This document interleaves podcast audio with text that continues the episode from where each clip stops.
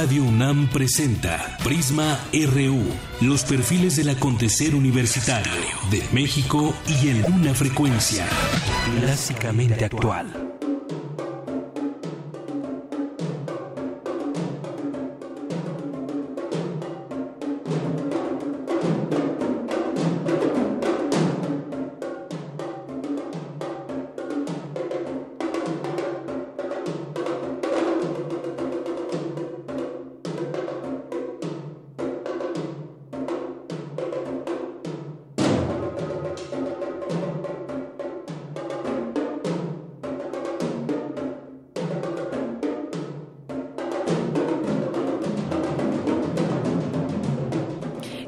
Buenas tardes. Gracias por acompañarnos aquí en Prisma RU este viernes 30 de septiembre del año 2016. Yo soy Deyanira Morán. Gracias por acompañarnos. Bienvenidos. Estamos escuchando de fondo esta canción que se llama Pleiades de Ianis Genavis. Es del percusionista Iván Mancilla, que es egresado de la Facultad de Música de la UNAM.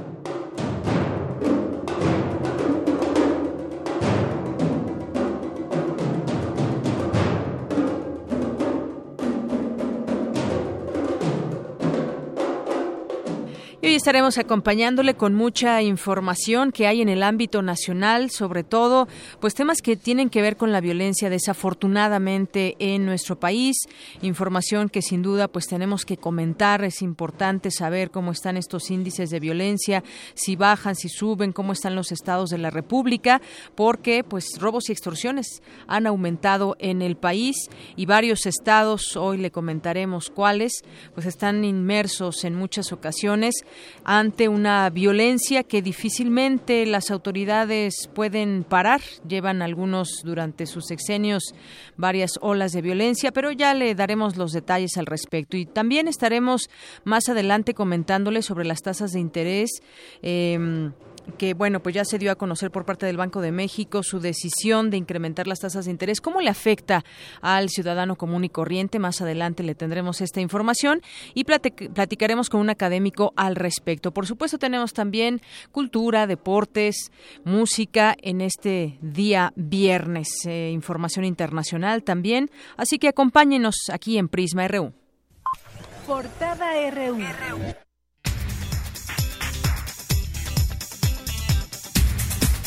En nuestra portada universitaria, la UNAM y el Centro Lázaro Cárdenas y Amalia, Solórzano entregaron el premio Amalia Solórzano de Cárdenas 2016 al Instituto Politécnico Nacional que este año celebra su 80 aniversario. Es el rector Enrique Graue. Todas ellas han significado retroceso para la equidad social, el crecimiento económico sostenido y la capacidad política para tomar decisiones soberanas. Ningunas tan nocivas como las denominadas energética y educativa, por cierto, las más vinculadas al origen, presente y futuro de nuestro premiado, el Instituto Politécnico Nacional, que por otro lado se ven ahora negativamente potenciadas por los recortes presupuestales. Bueno, escuchamos a eh, Cuauhtémoc Cárdenas en este audio. Y las licenciaturas de Arquitectura de Paisaje y Urbanismo que oferta la Facultad de Arquitectura de la UNAM recibieron por tercera ocasión el aval de la Acreditadora Nacional de Programas de Arquitectura y Disciplinas del Espacio Habitable. La UNAM y las universidades de Buenos Aires y Sao Paulo presentaron sus catálogos en la Feria Internacional del Libro de Beijing como parte de la Alianza Latinoamericana del Conocimiento entre las tres instituciones. Celebramos los primeros 20 años del Centro de Estudios de la Mujer de la UNAM. Mi compañero Jorge Díaz estuvo presente en el evento y nos tiene un adelanto de lo que hubo ahí. Jorge. Deyanira, buenas tardes. El Centro de Estudios de la Mujer de la UNAM cumple 20 años de existencia después de que en 1996 un grupo de investigadoras se abocaran al tema de la equidad de género. Los detalles más adelante. Gracias, Jorge. Y en nuestra portada nacional, en Culiacán, elementos del ejército fueron emboscados por integrantes del crimen organizado, que lo que dejó un saldo de cinco muertos y once heridos. Normalistas de Michoacán retuvieron a cuatro elementos de la policía y a un empleado del ayuntamiento de Nehuatzén. Exigen la liberación de 30 estudiantes recluidos en el penal de Mil Cumbres. Varias líneas de autobuses de pasajeros suspendieron las corridas en territorio michoacano. Arguyen que no existen condiciones de seguridad ya que se reportan actividades hostiles en las carreteras que incluyen secuestro y quema de vehículos. La bancada del PAN en el Senado presentó ante la PGR una denuncia penal en contra del exgobernador de Coahuila, Rubén Moreira, por el presunto desvío de 160 millones de pesos del erario a empresas fantasmas. La Procuraduría del Estado de México informó que fue un franelero quien presuntamente secuestró y asesinó a la universitaria Karen Esquivel y a la señora Adriana Hernández. Esto en el municipio de Naucalpan. Sus cuerpos fueron encontrados en unas maletas el pasado miércoles. La Policía Federal confirmó la detención de los probables homicidas de la ciudadana española María Villar Galás, secuestrada el 14 de septiembre en la zona de Santa Fe. Rodolfo Ríos Garza, procurador de justicia de la Ciudad de México, confirmó la detención de dos personas que fueron captadas robando automovilistas ahí en periférico a la altura de Reforma. Se cuenta con evidencia suficiente que puede establecer que las dos personas puestas a disposición participaron en compañía de por lo menos otro sujeto en el robo a los conductores de los vehículos Audi y Mercedes-Benz que tuvo verificativo el pasado 26 de septiembre en la lateral de Periférico y la avenida Paseo de la Reforma. Fuertes lluvias registradas en Durango han dejado hasta el momento cinco personas muertas, así como daños aún sin cuantificar en viviendas y vehículos. La ONU condenó las expresiones de odio e intolerancia hacia la comunidad lésbico-gay registradas en México en las últimas semanas.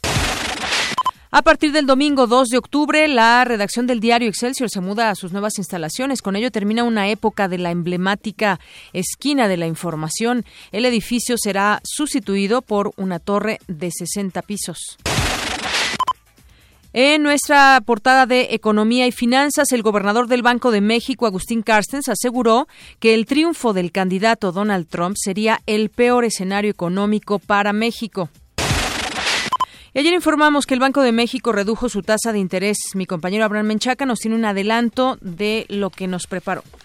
¿Qué tal, Deyanira? Buenas tardes. El Banco Central expuso que la medida busca contrarrestar las presiones sobre los precios y mantener fijas las expectativas de inflación. Más adelante la información. Gracias. Abraham, y las cinco grandes petroleras aumentaron su valor de mercado en 43 mil millones de dólares, dos días después de que la OPEP diera a conocer el acuerdo de un recorte en la producción de crudo.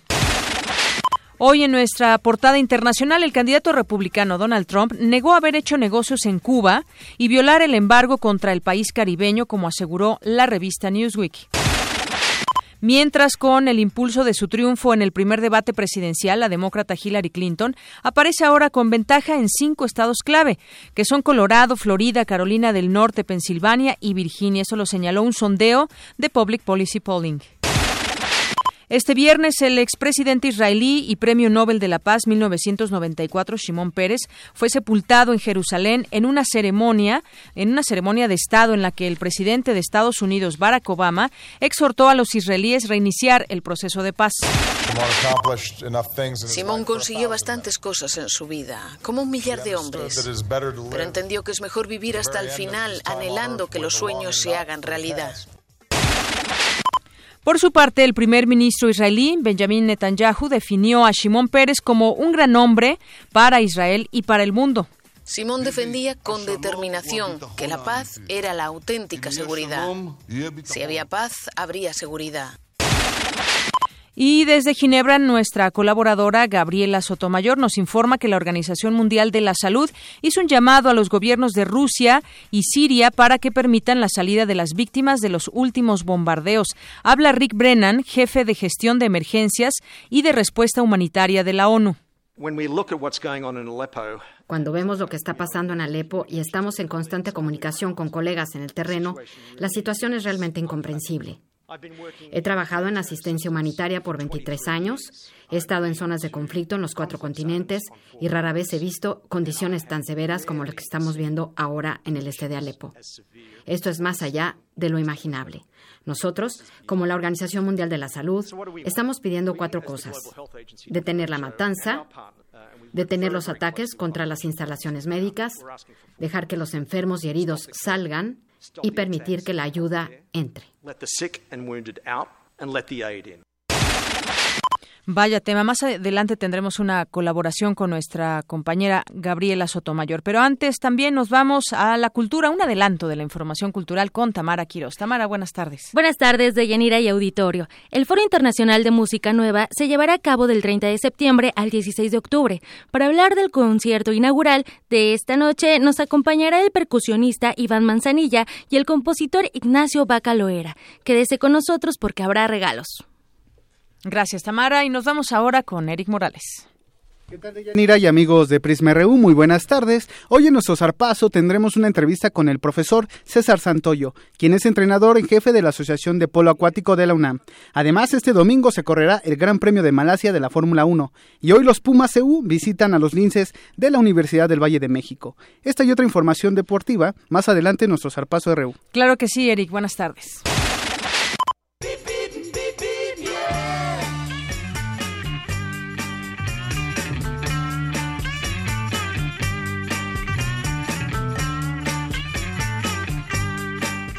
Y nos enlazamos con Gabriel Romero de Difusión Cultural de la FE Zaragoza. ¿Qué tal, Gabriel? Bienvenido, buenas tardes. Hola, ¿qué tal, Deyanira? Muy buenas tardes. Pues infórmanos. Claro que sí. El día de hoy informamos que las vías principales que ayudan a llegar a la FE Zaragoza se encuentran despejadas. Solo se reporta tráfico moderado en la calzada Ignacio Zaragoza a la altura del metro Tepalcate, pero en dirección hacia Pantitlán. Así que solo recomendamos salir a tiempo para llegar tranquilos. Sin embargo, Debido a las lluvias que se han presentado en el transcurso de la semana, las inundaciones en la calzada Zaragoza han afectado a las personas que vienen hacia el oriente de la ciudad. La línea A hasta ha suspendido su servicio y los automóviles se ven obligados a buscar alternativas, desatando un verdadero caos. Por eso aconsejamos prevenirse con tiempo y con las medidas necesarias para llegar con bien a su destino, por si más tarde las lluvias continúan. Y recordarles que el día de hoy se llevará a cabo la presentación musical de ópera dedicada al compositor alemán Händel, a cargo de los maestros Alexander Soto, barítono, y Eugenio Martínez en el piano, en el auditorio de Campus 1 a las 3 de la tarde. Así que les hacemos la invitación a todo público que quiera asistir. No falten. Muy bien, pues muchísimas gracias, Gabriel. Gracias, Deyanira. Hasta luego. Hasta luego. Saludos hasta la FE Zaragoza. Y bueno, en otro punto encontrará circulación constante en Avenida 100 Metros para quien deja atrás Avenida Insurgentes y tiene como destino el Colegio de Ciencias y Humanidades Plantel Vallejo. En tanto, para quien se dirige hacia el Plantel 4, Vidal Casañeda y Nájera, hallarás asentamientos en el cruce con semáforos en ambos sentidos en Avenida Observatorio entre Sur 122 y Anillo Periférico. Y lento desplazamiento registra Calzada México Xochimilco para quien deja atrás la Escuela Nacional de Enfermería y obstetricia y se dirige hacia anillo periférico, hay que utilizar como alternativa vial anillo periférico. Y para ti que buscas ingresar a la Facultad de Ingeniería, Circuito Interior Universitario registra buena circulación en Avenida Copilco hacia Mario de la Cueva. Hasta aquí este reporte vial.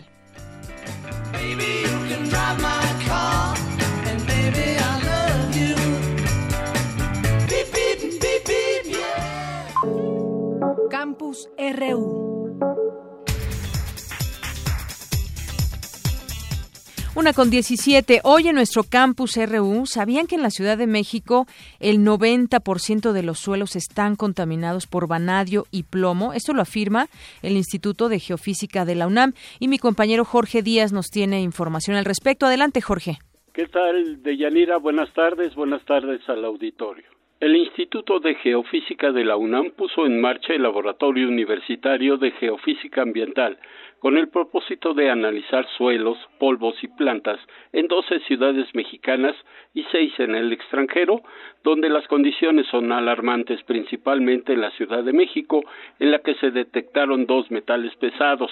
El doctor Francisco Bautista, responsable del laboratorio universitario, dijo a Radio UNAM que a nivel mundial las muertes por enfermedades asociadas a la contaminación son preocupantes. La Organización Mundial de la Salud revela que mueren alrededor de 7 millones de personas por contaminación. Por otro lado, estudios preliminares realizados en la Ciudad de México eh, revelan que tenemos cantidades excesivas de dos metales pesados altamente tóxicos, el plomo y el vanadio.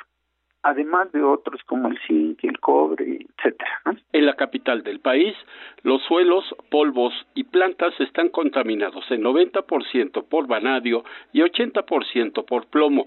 El investigador de la UNAM destacó que este análisis es muy asequible utilizando el magnetismo ante lo costoso que resulta hacerlo con un análisis químico. Y es ahí donde el uso de técnicas rápidas y baratas son de gran interés. Es ahí donde el magnetismo nos permite analizar cientos hasta miles de muestras de manera rápida y de manera económica. Bautista advirtió de la polución atmosférica y de la que llega al suelo, la más peligrosa. En la Ciudad de México se tiene el mejor sistema de monitoreo de la atmósfera del país, pero esa es, la, esa es la contaminación que vemos. Pero cuando esa contaminación baja y cae al suelo, se convierte en contaminación de, en polvos urbanos. Ya no la vemos arriba, pero ahora la tenemos abajo y entonces hay que tener más cuidado porque la tenemos más cerca. En este laboratorio participan más de 50 investigadores de la UNAM, quienes realizan pruebas en varios estados como Yucatán, Tabasco y Baja California, entre otros. Hasta aquí mi reporte, esta es la información que yo tengo. Gracias, gracias Jorge Díaz por esta información. Y bueno, pues eh, a 80 años de su fundación, el Instituto Politécnico Nacional fue reconocido con el premio Amalia Solórzano de Cárdenas 2016 y mi compañero Antonio Quijano nos tiene los detalles. Adelante, Toño. Buenas tardes, Deyanira, a ti al auditorio de Prisma RU por sus contribuciones a favor de la independencia nacional, la defensa de la soberanía de los pueblos, el mejoramiento de los pueblos indígenas, la paz y la lucha contra la marginación, el Instituto Politécnico Nacional recibió el premio Amalia Solórzano de Cárdenas 2016 en su sexta edición. La ceremonia se realizó en el Palacio de Minería con la presencia del rector de la UNAM, Enrique Graue. El ingeniero Cuauhtémoc Cárdenas felicitó al IPN, afirmó que el galardón se entrega en un ambiente de deterioro social, material y de pérdida de esperanzas para las nuevas generaciones dijo que esta situación es consecuencia de la imposición de políticas neoliberales y las llamadas reformas estructurales. Todas ellas han significado retroceso para la equidad social, el crecimiento económico sostenido y la capacidad política para tomar decisiones soberanas, ningunas tan nocivas como las denominadas energética y educativa, por cierto, las más vinculadas al origen, presente y futuro de nuestro premiado, el Instituto Politécnico Nacional, que por otro lado se ven ahora negativamente potenciadas por los recortes presupuestales. En el evento también habló el ingeniero Félix Fernández Gamundi del Consejo del Premio. Recibamos esta presea Amalia Solórzano de Cárdenas con orgullo, con amor. Tomémosla como lo que me parece que es un reconocimiento a la historia heroica de esta institución, el Instituto Politécnico Nacional, y tomémosla también como una invitación para reflexionar sobre el futuro del Instituto Politécnico Nacional. Por su parte, el doctor Enrique Fernández Fasnach, director del Instituto Politécnico Nacional, refirió que el premio es un reconocimiento al trabajo desplegado durante años en esa institución.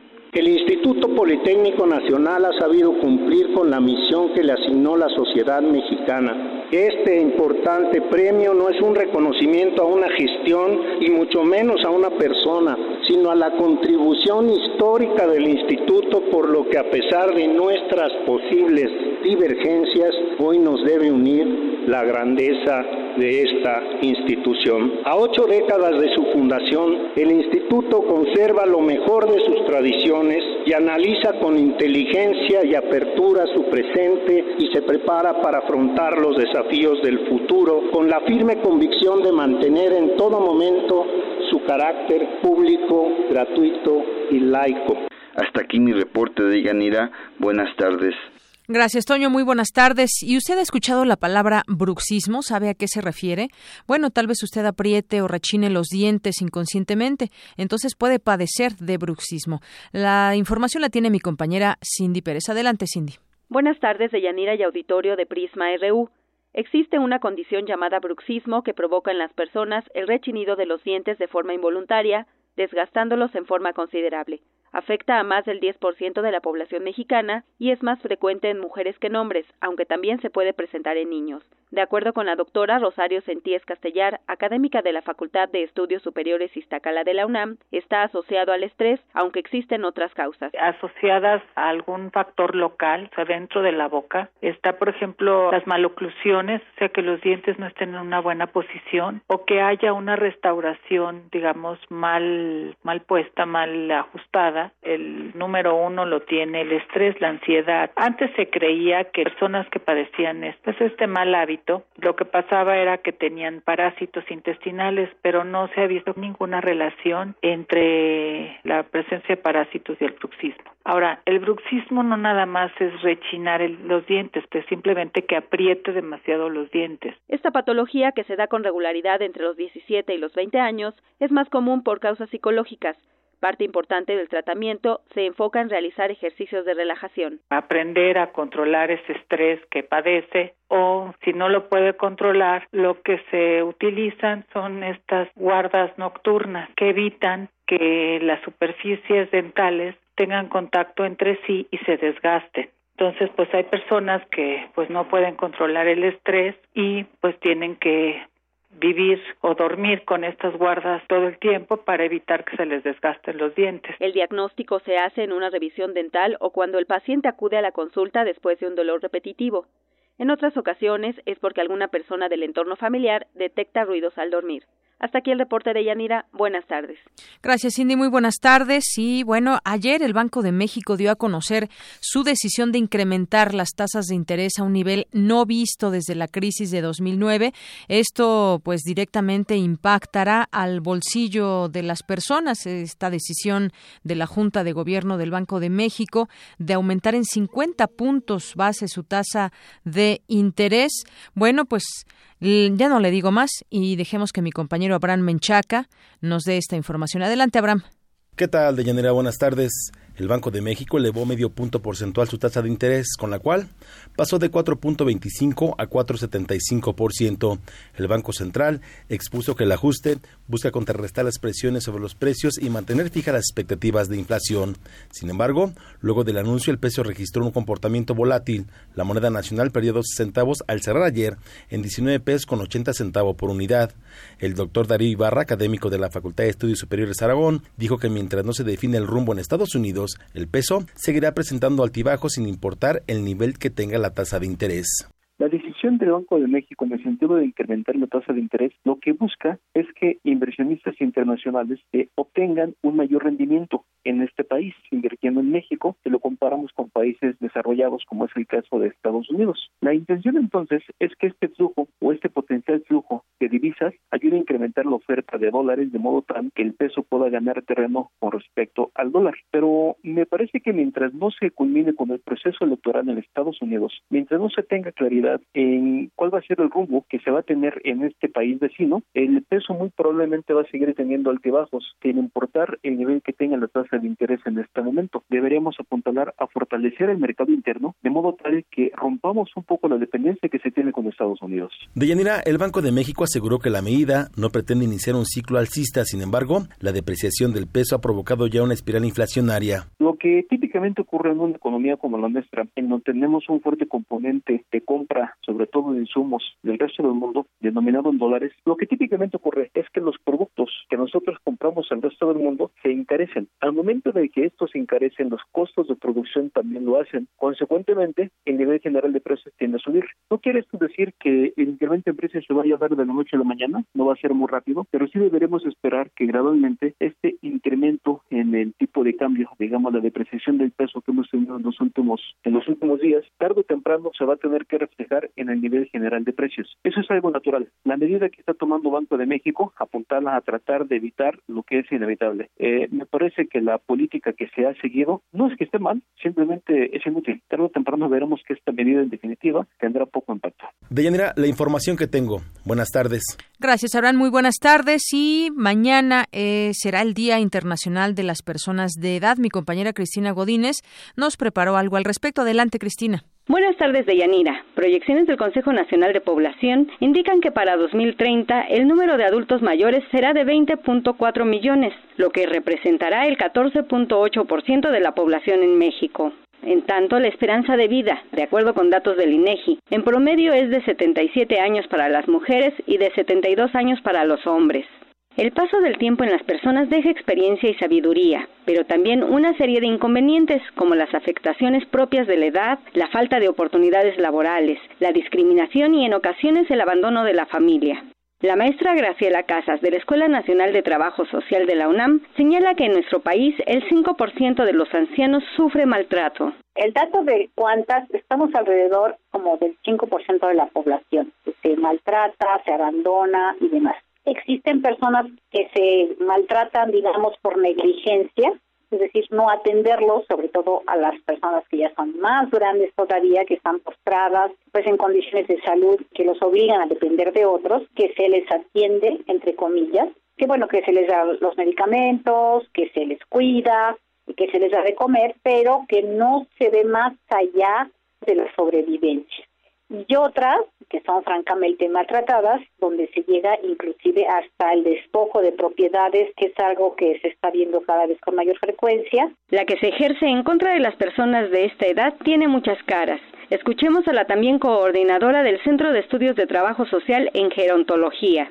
Todo esto implica una gama de maltrato, ¿no? Desde ignorar hasta violentar, maltratar directamente. Hay datos estadísticos que demuestran que, por ejemplo, las personas cuando están enfermas, en los periodos vacacionales casualmente se incrementa la ocupación de hospitales porque pues con el pretexto, digamos, que se pusieron un poco mal, pues los dejan internados, ¿no? En los hospitales para que la gente pueda tomarse algunos días de vacaciones, que también es todo un tema porque el cuidado también de las personas mayores es demandante. Aquí estaríamos viendo las dos caras de la moneda, de la persona no atendida adecuadamente hasta la familia que no tiene pues, recursos o no tiene todo el tiempo para estar cuidando a la persona mayor. Para crear conciencia sobre la importancia de este sector de la población, la ONU declaró el primero de octubre como el Día Internacional de las Personas de Edad. Este 2016 el tema es la lucha contra la discriminación.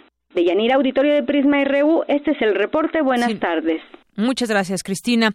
Bueno, y nos vamos a otras informaciones. Ahora entrando a lo nacional, le decía que hay varias cosas que poder comentar con usted y tiene que ver con esta eh, el tema de la corrupción. Pero bueno, antes de eso, antes de eso, ya que estábamos también en temas económicos, ya tengo en la línea telefónica al maestro Roberto Castañeda, investigador del Instituto de Estudios Económicos de la UNAM y autor del libro La competencia global de los capitales. ¿Qué tal, maestro Roberto? Buenas tardes, bienvenido. Gracias, buenos días. Bueno, pues yo quisiera preguntarle a usted cómo o por qué es que afecta el incremento de las tasas de interés y de esta manera pues tendrá afectaciones también al, bolsillo de las personas.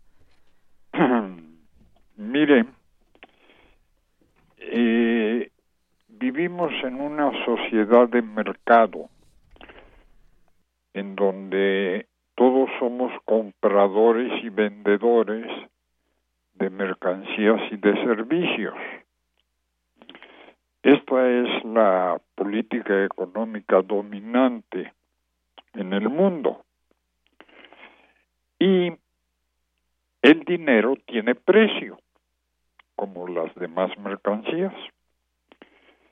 Y se escasea en ocasiones y se encarece.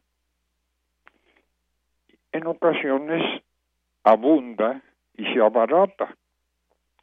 Entonces las fluctuaciones del precio del dinero están en función de los movimientos de mercancías y servicios. Una economía fuerte suele tener superávits en su balanza comercial y al contrario, una economía débil suele tener faltantes, déficits fiscales y comerciales. Y esto lleva al encarecimiento. Doctor, en este sentido, eh, pues vimos esta decisión de la Junta de Gobierno del Banco de México. Sin embargo, pues temas como el de, y ya poniéndolo un poco pues al nivel de cómo va a afectar al ciudadano común, las tarjetas bancarias y departamentales se encarecerán de inmediato por este ajuste. Eso es lo, lo que se, se está mencionando, ese tipo de financiamientos o, por ejemplo, un crédito hipotecario también se va a incrementar. Esto quiere decir que pues nos vamos a tener que apretar aún más el cinturón. Ajá. Y bueno, en este caso, ¿hay alguna manera de, pues, yo no sé si decir frenar o de tener como un, pues que, una posibilidad de que afecte menos a la, a la población, algunas medidas que se puedan llevar a cabo o, o pues, implementar? Bueno, todo ello supondría un cambio de rumbo de la política. Y eso no parece estar a la vista. Lo que tenemos enfrente es pues una situación muy desagradable para los ciudadanos y para la población en general. Tenemos dificultades para entender el problema. ¿Me entiende? Exacto, sí, te, hay dificultad para entender este tema porque... Exactamente, por parte de las autoridades encargadas de resolverlo. Eso nos pone predicamentos a todos los demás. O sea, no entienden el tema y por ende no conocen la solución. Mire, señora, el problema de la teoría económica es que empezó una guerra en el siglo XIX entre los que sostenían que el trabajo humano era el que determinaba el valor de todo lo demás y quienes sostenían que era el dinero.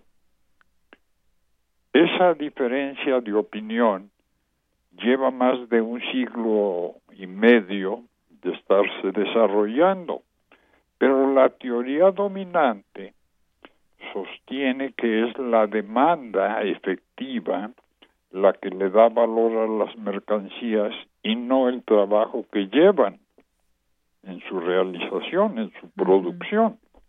O sea, un futuro inmediato no tendremos alguna solución. Hasta que no se entiendan los conceptos básicos de la economía política, no se van a poder aclarar las políticas económicas.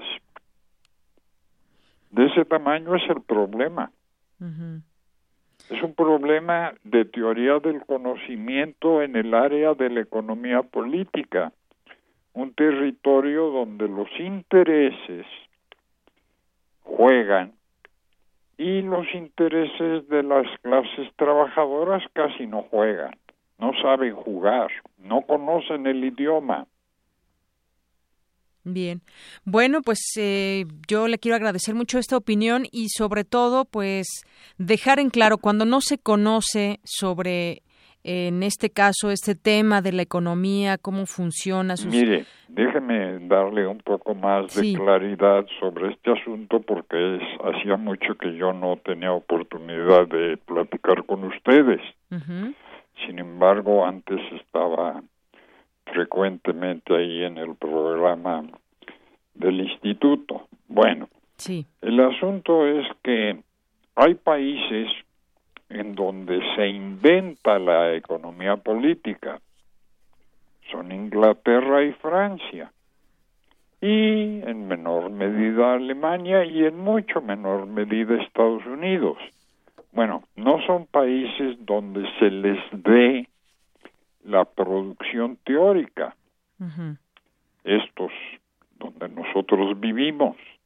La producción teórica se les deja a los países desarrollados como si fuésemos menores de edad. ¿Me explico? Sí. Bueno, entonces, la teoría económica es un asunto de países desarrollados y no de países subdesarrollados. Pero ¿cómo pues, es decir, que ellos marcan pauta. De alguna manera, ¿los países ricos marcan pauta? Más que pautas. Más que pautas. Marcan la, línea a la seguir. La teoría es una forma de pensar. una forma de articular los conceptos, una forma de hablar y de pensar y de interpretar el mundo. Y de ahí se derivan muchas veces políticas equivocadas o erróneas para países como el caso de México. Exactamente, exactamente. Si se percibe y se interpreta y se piensa equivocadamente, no van a resultar bien las cosas. Van a resultar muy mal. Y lo que hemos estado viendo es que vamos de mal en peor. Pero eh, se debe a una interpretación equivocada de los fenómenos. Bien. Pues bueno, como le decía, esto quizás no veremos un cambio hasta finales de este sexenio, o quién sabe, dependiendo la visión de los que lleguen. Esto estará en función del nivel del debate. Si el nivel del debate no logra profundizar en los fundamentos teóricos de la vida económica del país, estamos perdidos. Estamos perdidos. Bueno, pues maestro. Depende del nivel del debate, depende de las personas que participen.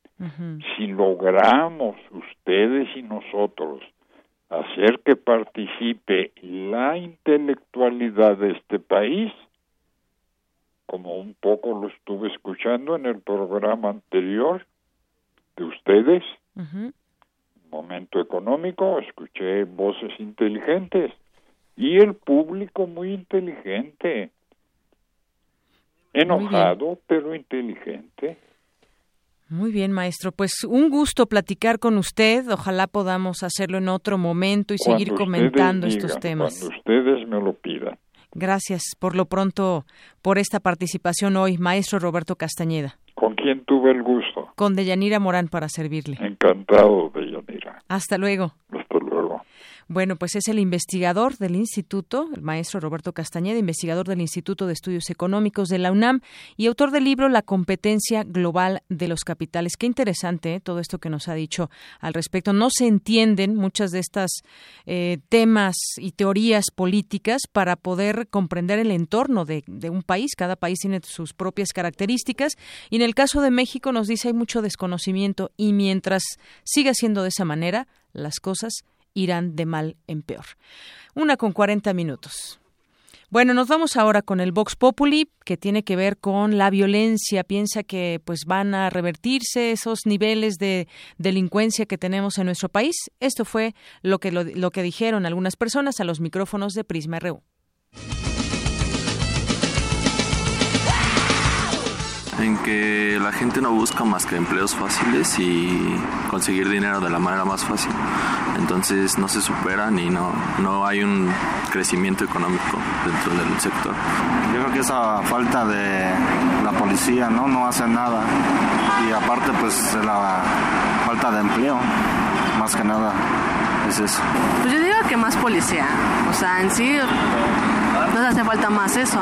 La inseguridad pues ahora o sea, como está, está, aumentando por pues por lo mismo de los policías o, o porque no hacen bien su trabajo. Falta de trabajo, los sueldos están muy bajos.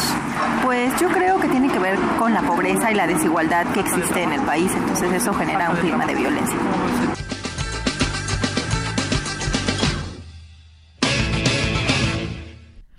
Bien, pues continuamos ahora justamente con información que tiene que ver con, con violencia. Los robos, las extorsiones están aumentando en el país. En todo el mes de enero se denunciaron en las procuradurías del país 43.696 robos, pero en agosto la cifra se elevó a 48.321, es decir, más de 1.500 asaltos al día.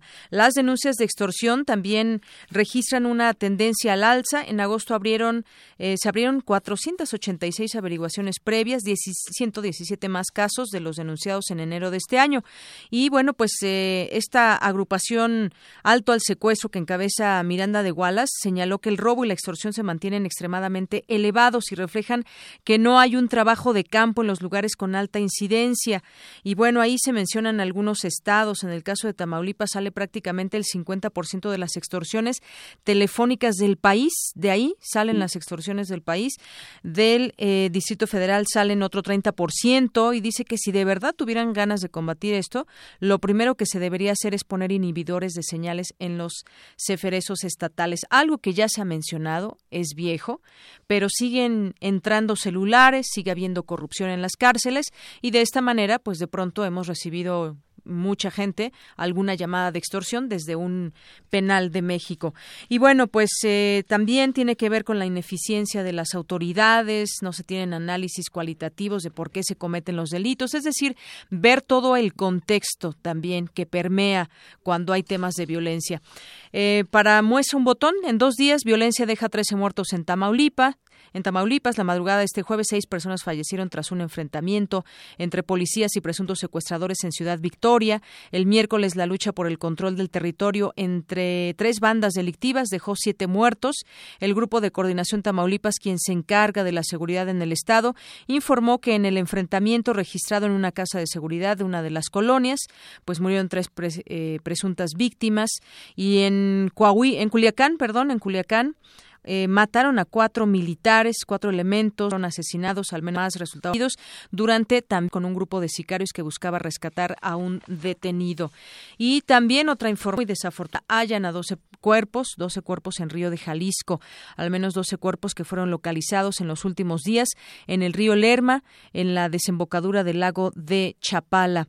Y bueno, por otra parte, aquí en la Ciudad de México detienen a uno de los asesinos de la española María Villar. La Policía Federal ya dio a conocer que detuvo a uno de estos presuntos secuestradores y asesinos de la española, quien fue encontrada muerta el pasado 15 de septiembre y que bueno, pues también todo un escándalo que se realizó al respecto por eh, pues no se tenían muchos datos al principio, dónde había sido este secuestro, se pagó una cantidad y bueno, pues Lamentablemente sucedió este asesinato, ya hay un detenido. Y por otra parte, un franelero habría matado a la joven Karen, dice el procurador del Estado de México, Alejandro Gómez, y que según las investigaciones se presume que fue un franelero quien secuestró y mató a la joven Karen Esquivel y a la señora Adriana Sánchez en el municipio de Naucalpan. Y bueno, las investigaciones están abiertas y continúan. Y el gobierno de Michoacán no negociará con normalistas ante pues lo que han señalado las autoridades no van a negociar, van a aplicar la ley. Una con 45 minutos. Arte y cultura.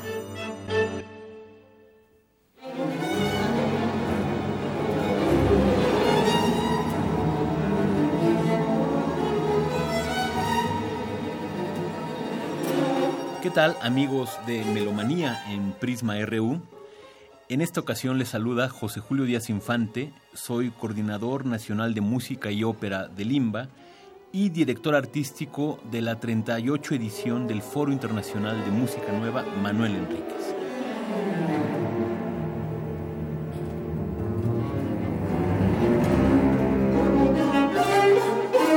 Con una participación sin precedentes de ensambles y solistas internacionales, una cifra récord de orquestas, entre ellas las más importantes del país, y la presencia de intérpretes nacionales especializados en música contemporánea, llega el 38 Foro Internacional de Música Nueva Manuel Enríquez 2016.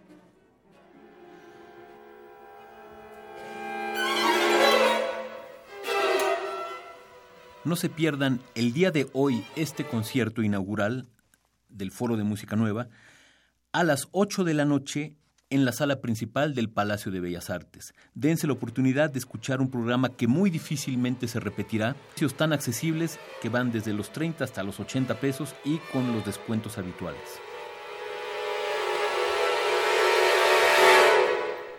Bien, pues ya estamos en la sección de cultura. Nos acompaña nuestra compañera Tamara Quiroz y también está Dulce Wet, que pues como todos los viernes nos acompaña y nos tienen dos grandes invitados que ya ellas nos presentarán. Así es, Deyanira. Tenemos el gran privilegio de tener en esta cabina al compositor Ignacio Bacaloera y al percusionista Iván Manzanilla. Bienvenidos, muy buenas tardes. y como bien lo mencionabas, eh, hoy nos acompaña Dulce Wet para hablar de este foro internacional de música nueva? Pues siempre un encuentro fantástico, para nosotros una captación de la gran diversidad de lenguajes que existen hoy en día, pero sobre todo me fascina el programa inaugural, el programa de hoy, porque tiene eh, Boulez, tiene a Henri Dutilleux y tiene Ignacio Bacalovera con Iván Manzanilla, destacadísimos los dos, tanto el maestro Ignacio Bacalovera, porque es buen heredero de toda esa tradición de vanguardia tan fuerte que hubo en la segunda mitad del siglo XX. Y entonces resulta que muchísimas cosas que se plantearon problemáticas hacia el sonido, él las aborda en una forma muy particular y Iván, yo creo que es el y el propio compositor son quienes nos pueden hablar de todo esto. Me imagino nos podrán dar una guía auditiva de lo que vamos a escuchar en la noche. Es un estreno mundial. El día de hoy a las 8 de la noche. Así es, hoy a las 8 de la noche en el Palacio de Bellas Artes. ¿Qué vamos a escuchar? Cuéntenos. Bueno, eh, Ignacio, eh, el maestro Ignacio Bacalovera eh, ha estado trabajando en este concierto para percusiones y orquesta es el título de la obra, es de la singularidad 4. Em, y es una pieza eh, de la cual Ignacio y yo hemos hablado ya mucho durante varios años. Varios años, sí. Varios, varios años, más de dos o tres. Y, bueno, hoy es como el, el, día en que todo este trabajo y toda esta preparación culmina para que la gente pueda escuchar esta pieza, escrita para percusión y orquesta sinfónica. Ya lo escuchábamos en la introducción, eh, los precios son bastante accesibles, 30, 60 y 80 pesos, además hay descuentos. Y es lo único que sí se cobra, ¿eh? porque has de, has de saber que son 38 conciertos, en, eh, digamos, en el foro, dos, dos orquestas que repiten como nuestra OFUNAM, en, que vamos a hacer la transmisión en vivo el domingo, pero este digamos, eh, esos 36 conciertos son gratuitos y vale mucho la pena para educar el oído yo siento que lo difícil muchísimas veces es que no conocemos los lenguajes y necesitamos familiarizarnos.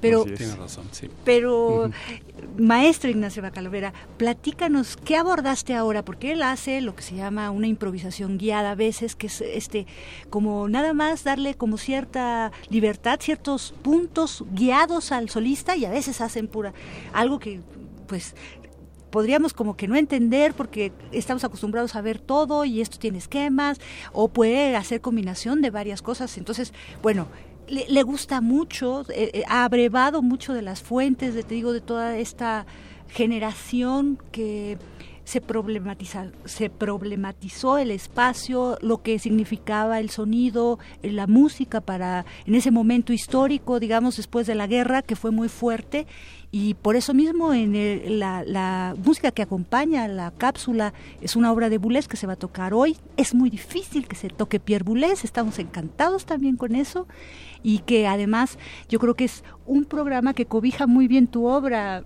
eh, o platíganos tu maestro. Bueno, a propósito de eso y nada más para que no, no se quede volando, también se toca una obra de Rara de la Fuente.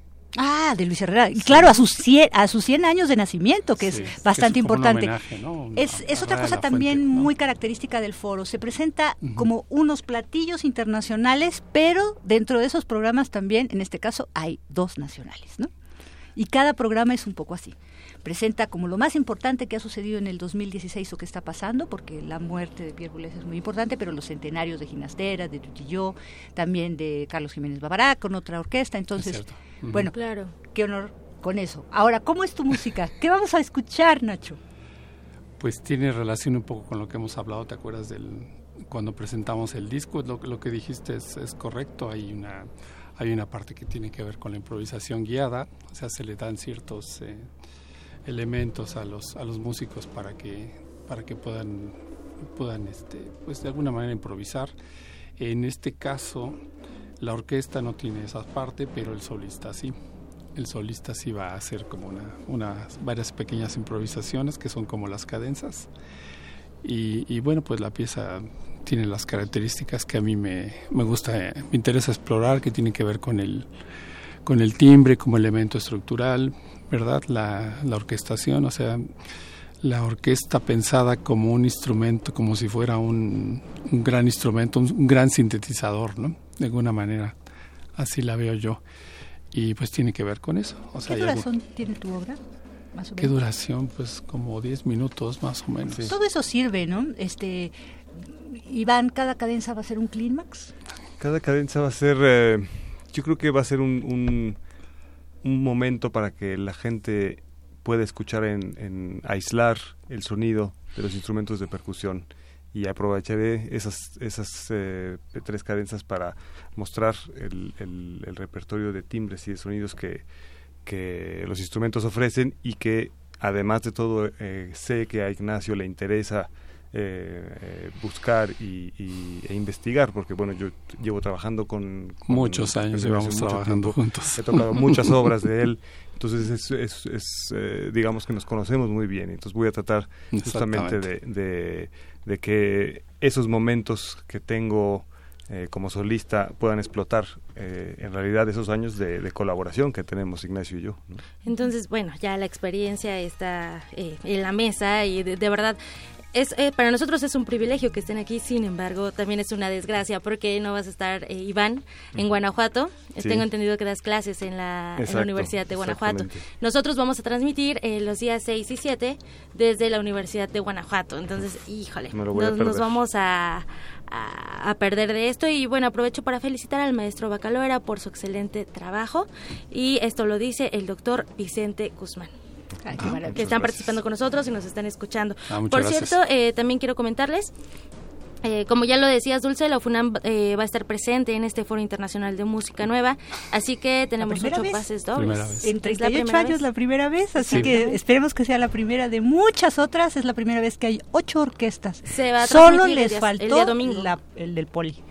Todas las demás orquestas de la ciudad están presentes ah, en, en, el foro. Ah, Eso es, esa es una de las buenas noticias de alguna forma y quizás que ustedes para cerrar maestros nos den una visión de estos 38 años primero como público, después como intérpretes, tú como, como compositor, ¿cómo fue esa transición que, para que pues se nos hagan un poquito agua a los oídos y nos den ganas de asistir diariamente claro, claro. a ese maratón de muestras sonoras? Sí, sí, bueno, yo creo que desde mi experiencia, eh, el Foro de Música Nueva es, fue un lugar en el cual eh, yo aprendí a, a escuchar música, en, la, en, el cual sí, conocí uh -huh. mucha música, uh -huh. conocí muchos músicos también y, y, donde es un lugar donde eh, mi curiosidad por la música se hizo eh, cada vez más, más grande. Entonces, eh, pasar de ser público como estudiante, y empezar a tocar en algunos conciertos, eh, ahora ser solista con, con, una orquesta sinfónica,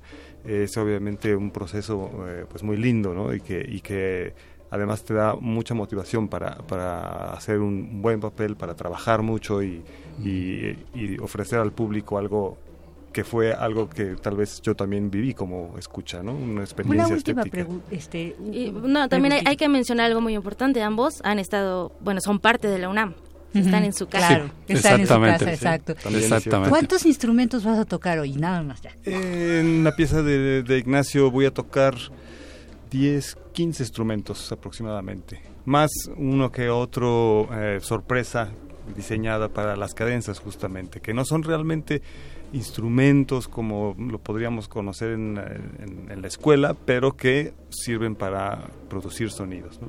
Muy bien, bueno, pues con esto nos despedimos. Iván Manzanilla, agradecemos mucho su visita y también Gracias. al maestro eh, Ignacio Loera por, bueno, por esta invitación. Ya quedamos, es el día de hoy, el concierto inaugural a las 8 de la noche en el Palacio de Bellas Artes. Exactamente. Muchas felicidades, maestro. Muchas, Muchas gracias. felicidades. Y bueno, pues ustedes lo saben, está Cervantino y está Visiones Sonoras. Y en Visiones Sonoras, pese a que es el, el, aniversario número 12, y bueno, siempre son cosas buenas las que traen, pero lo que está de wow para en las prensas es que eh, está el Congreso Internacional de Música Electroacústica uh -huh. y se compone de 20 países. Bueno, nada más imagínense que están compositores de Argentina, Bélgica, Chile, China, Cuba, la República Checa, Francia, Grecia, Hungría, Italia, México, Noruega, Polonia, Portugal, Rumania, Rusia, España, Suecia, Suiza y Ucrania. Escuchemos la cápsula que nos tiene el Venga, vamos. Francisco Corazón.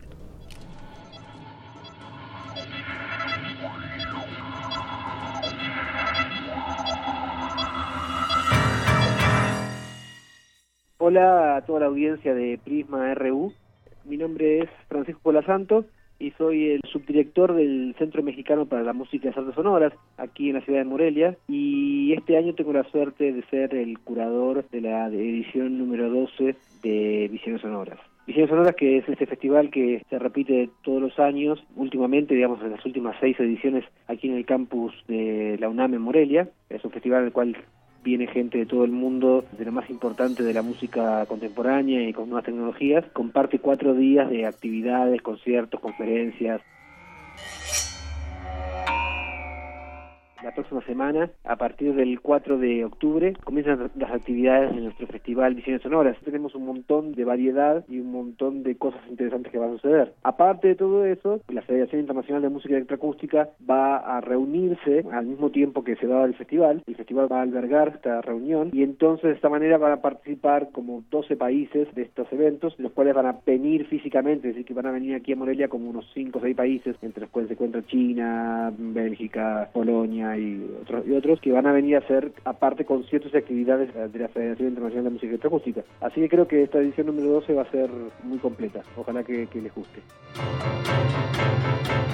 El eslogan este año es ven a ver el mundo a través del sonido, por la cantidad de gente de todo el mundo que viene y por conocer otras culturas a través del sonido. ¿no?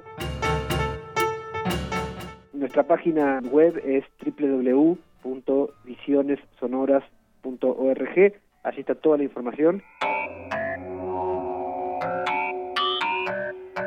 Todos los radioescuchas de Prisma RU los quiero invitar muy especialmente a todos.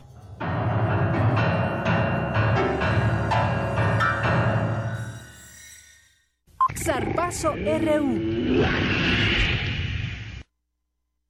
Bien, pues nos vamos a nuestro zarpazo. Ya está aquí Eric Morales con nosotros. ¿Cómo estás, Eric? Bien, gracias, Deyanira. ¿Qué tal te fue en el concierto de Roger Waters? Pues muy bien, muy bien. Fíjate que estaba haciendo cuentas, duró menos que al que tú fuiste, que fue tres horas prácticamente más. Casi. Casi, o casi. Aquí fue un poco menos, como de nueve y veinte a la medianoche. Y bueno, también leyó una carta muy similar a la que ya se había leído, donde habla, pues, de que habló de que las políticas han fallado, las políticas de México del presidente, y bueno, pues ya sabes, en la es en la pantalla enorme que tenían, pues parte de lo que se había vivido ya el, el miércoles en cuanto a las frases, ¿no? Que fue algo que destacar, digamos, en, en cuanto a lo político y bueno, pues el espectáculo que te digo, tú ya lo viviste y quien de nuestros eh, radioescuchas lo estén, lo disfrutaron, pues sabrán de qué les hablamos y bueno, pues un gran concierto. Increíble, ¿no? Y pues mañana tenemos otra cita en el Zócalo. ¿En el Zócalo vas a ir? Sí. Bueno, ya nos platicarás, Eric. Okay. Vámonos a los deportes. Perfecto, pues esta tarde los Pumas EU viajan a Lomas Verdes, en el municipio de Naucalpan, para visitar a los linces de la Universidad del Valle de México en el Estadio José Ortega Martínez. Esto corresponde a la semana número 5 de la Liga Mayor de la UNEFA 2016. El equipo de la universidad buscará conseguir su segunda victoria del campeonato luego de que la semana pasada derrotaran a los Leones de la Nahua Cancún. El conjunto auriazul tiene un récord de un partido ganado y dos perdidos, por lo que será fundamental que hoy, en punto de las 19 horas, consiga su primer triunfo en calidad de visitante. Por su parte, los Pumas Zacatlán verán acción el día de mañana cuando visiten a los Toros Salvajes de la Universidad Autónoma Chapingo en el Estadio Palomo Ruiz. El cuadro de la FE Zacatlán tiene un récord positivo de dos juegos ganados y uno perdido e intentarán alcanzar su tercer triunfo de la campaña 2016 de la UNEFA. Y bueno, Deyanira, te comento que en la siguiente hora tendremos en cabina pues al entrenador en jefe de la Asociación de la UNAM de Waterpolo, quien nos comentará pues todo, todo lo correspondiente a este deporte y a los compromisos que tienen en puerta, sobre todo en la Liga Mexicana de Waterpolo. Esto es todo por mi parte. En una hora tenemos esa entrevista. Claro que sí. Gracias, Eric. Y nos vamos al resumen con mi compañera Ruth Salazar. Ruth, buenas tardes. Gracias, Deyanira. Buenas tardes a ti y a nuestro auditorio. Este es el resumen.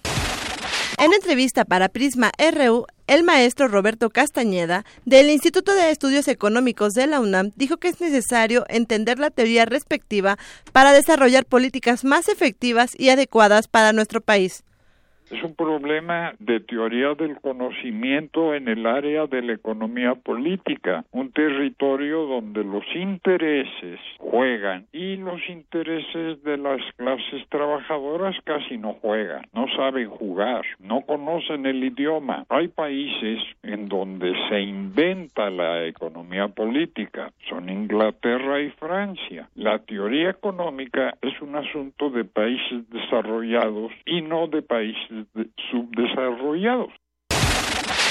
Quédense con nosotros. En la segunda hora de Prisma RU tendremos a Mauricio Rodríguez, secretario de Educación de la Ciudad de México, quien nos hablará sobre el programa Educación por ti, con el que se busca dar opciones a los jóvenes rechazados para ingresar a bachillerato y licenciatura. Hasta aquí el resumen de Yanira. Muchas gracias. Muchas gracias, Ruth. Y vamos a hacer un corte y regresamos con más información aquí en Prisma RU. Queremos conocer tu opinión. Síguenos en Twitter como arroba PrismaRU. Para nosotros, tu opinión es muy importante. Síguenos en Facebook como PrismaRU. La creencia dicta que cualquier conjuro o maldición ejecutado después del atardecer aumenta su fuerza conforme se acerca a la medianoche. Para aumentar su sonido, Carpe. Sintonízalo ahora los viernes a las 0 horas por el 96.1 de FM. La noche es la mitad de la vida y es la mejor mitad. Radio 1.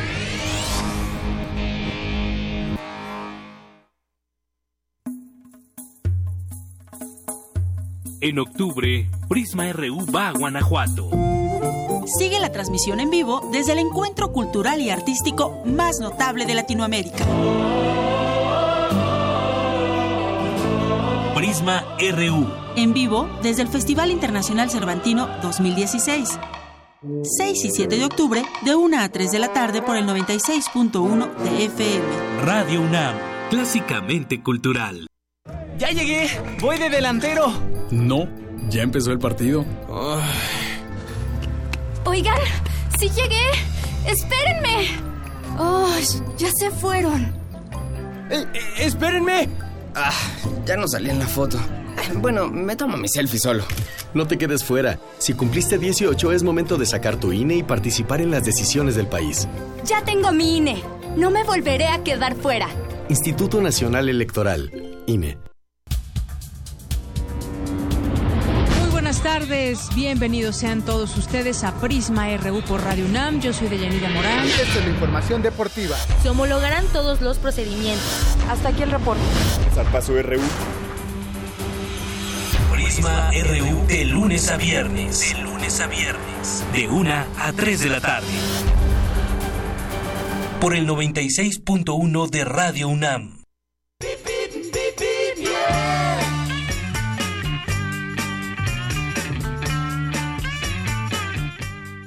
Y nos vamos ahora al reporte desde la FESA Catlán con Ofelia Castro. Ofe Castro, muy buenas tardes, bienvenida.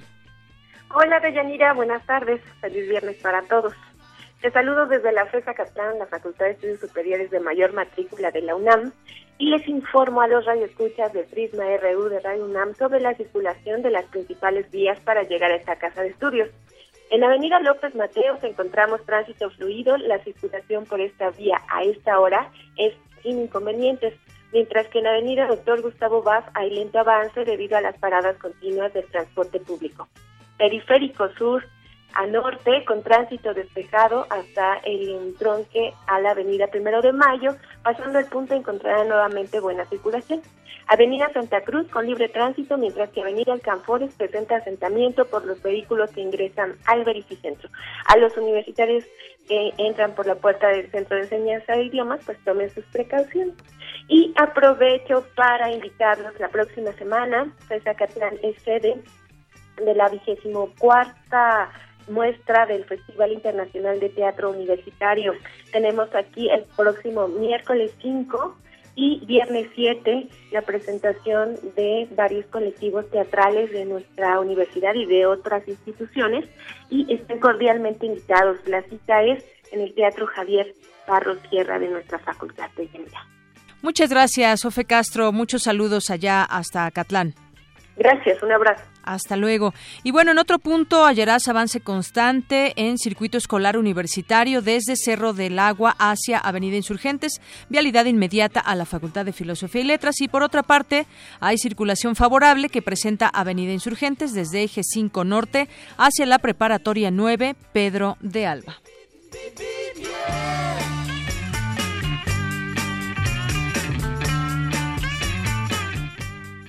Y bueno, pues le tenemos ocho pases dobles para irse este fin de semana. Cuatro para el sábado a las ocho de la noche, cuatro para el domingo al mediodía en la sala Nezahualcóyotl.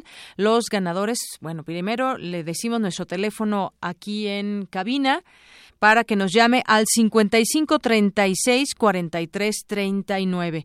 Es nuestro teléfono donde le vamos a contestar 55 36 43 39. Los ganadores deben venir por sus boletos a las instalaciones de aquí de Radio UNAM hoy hasta las 7 de la noche con una identificación oficial. Estamos en la colonia del Valle en Adolfo Prieto número 33. Y bueno, en nuestras redes sociales le agradecemos mucho a Francisco Flores, que en Twitter nos dice puras cortinas de humo con esas muertes. Se ve que las autoridades han sido rebasadas y puro chivo expiatorio. Arturo Díaz nos dice, opino que, que se le debe dar espacio de tiempo a los maestros. Por supuesto, Arturo, eso tratamos de hacer todos los días porque además, imagínense cuántos eh, académicos hay que tienen muchas cosas que decirnos sobre temas de contexto, temas de investigación que llevan a cabo en la UNAM. Muchas gracias por tu comentario y en Facebook le mandamos saludos a Elsa Hernández y a Yesenia Vázquez. Nos vamos ahora con mi compañero Jorge Díaz, que nos tiene información porque se cumplen 20 años del Centro de Estudios de la Mujer en la, de la UNAM. A pesar de avances, la brecha de inequidad aún es grande. Jorge Díaz, cuéntanos. Muy buenas tardes.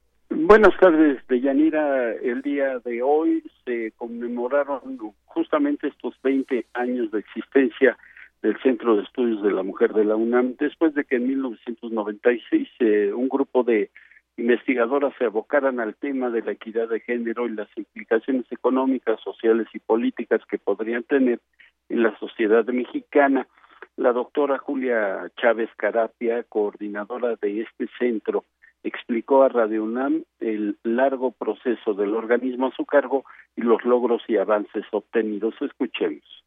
Nosotros aquí en la escuela sí hemos percibido cambios, hay interés, mucho interés por la temática, por la problemática, pero también nuestra universidad ahorita ah, tiene una apertura amplia con relación a lo que es la violencia y la igualdad de género. Entonces creo que ese es también un espacio importante que se ha, se ha abierto en estos últimos años y que nos va a permitir pues fomentar malas actividades. Hasta ahora, Deyanira, te platico, 80 becarios y egresados de la Escuela Nacional de Trabajo Social laboran en distintas instituciones del sector de salud, dentro de la propia universidad, encaminado a la equidad de género.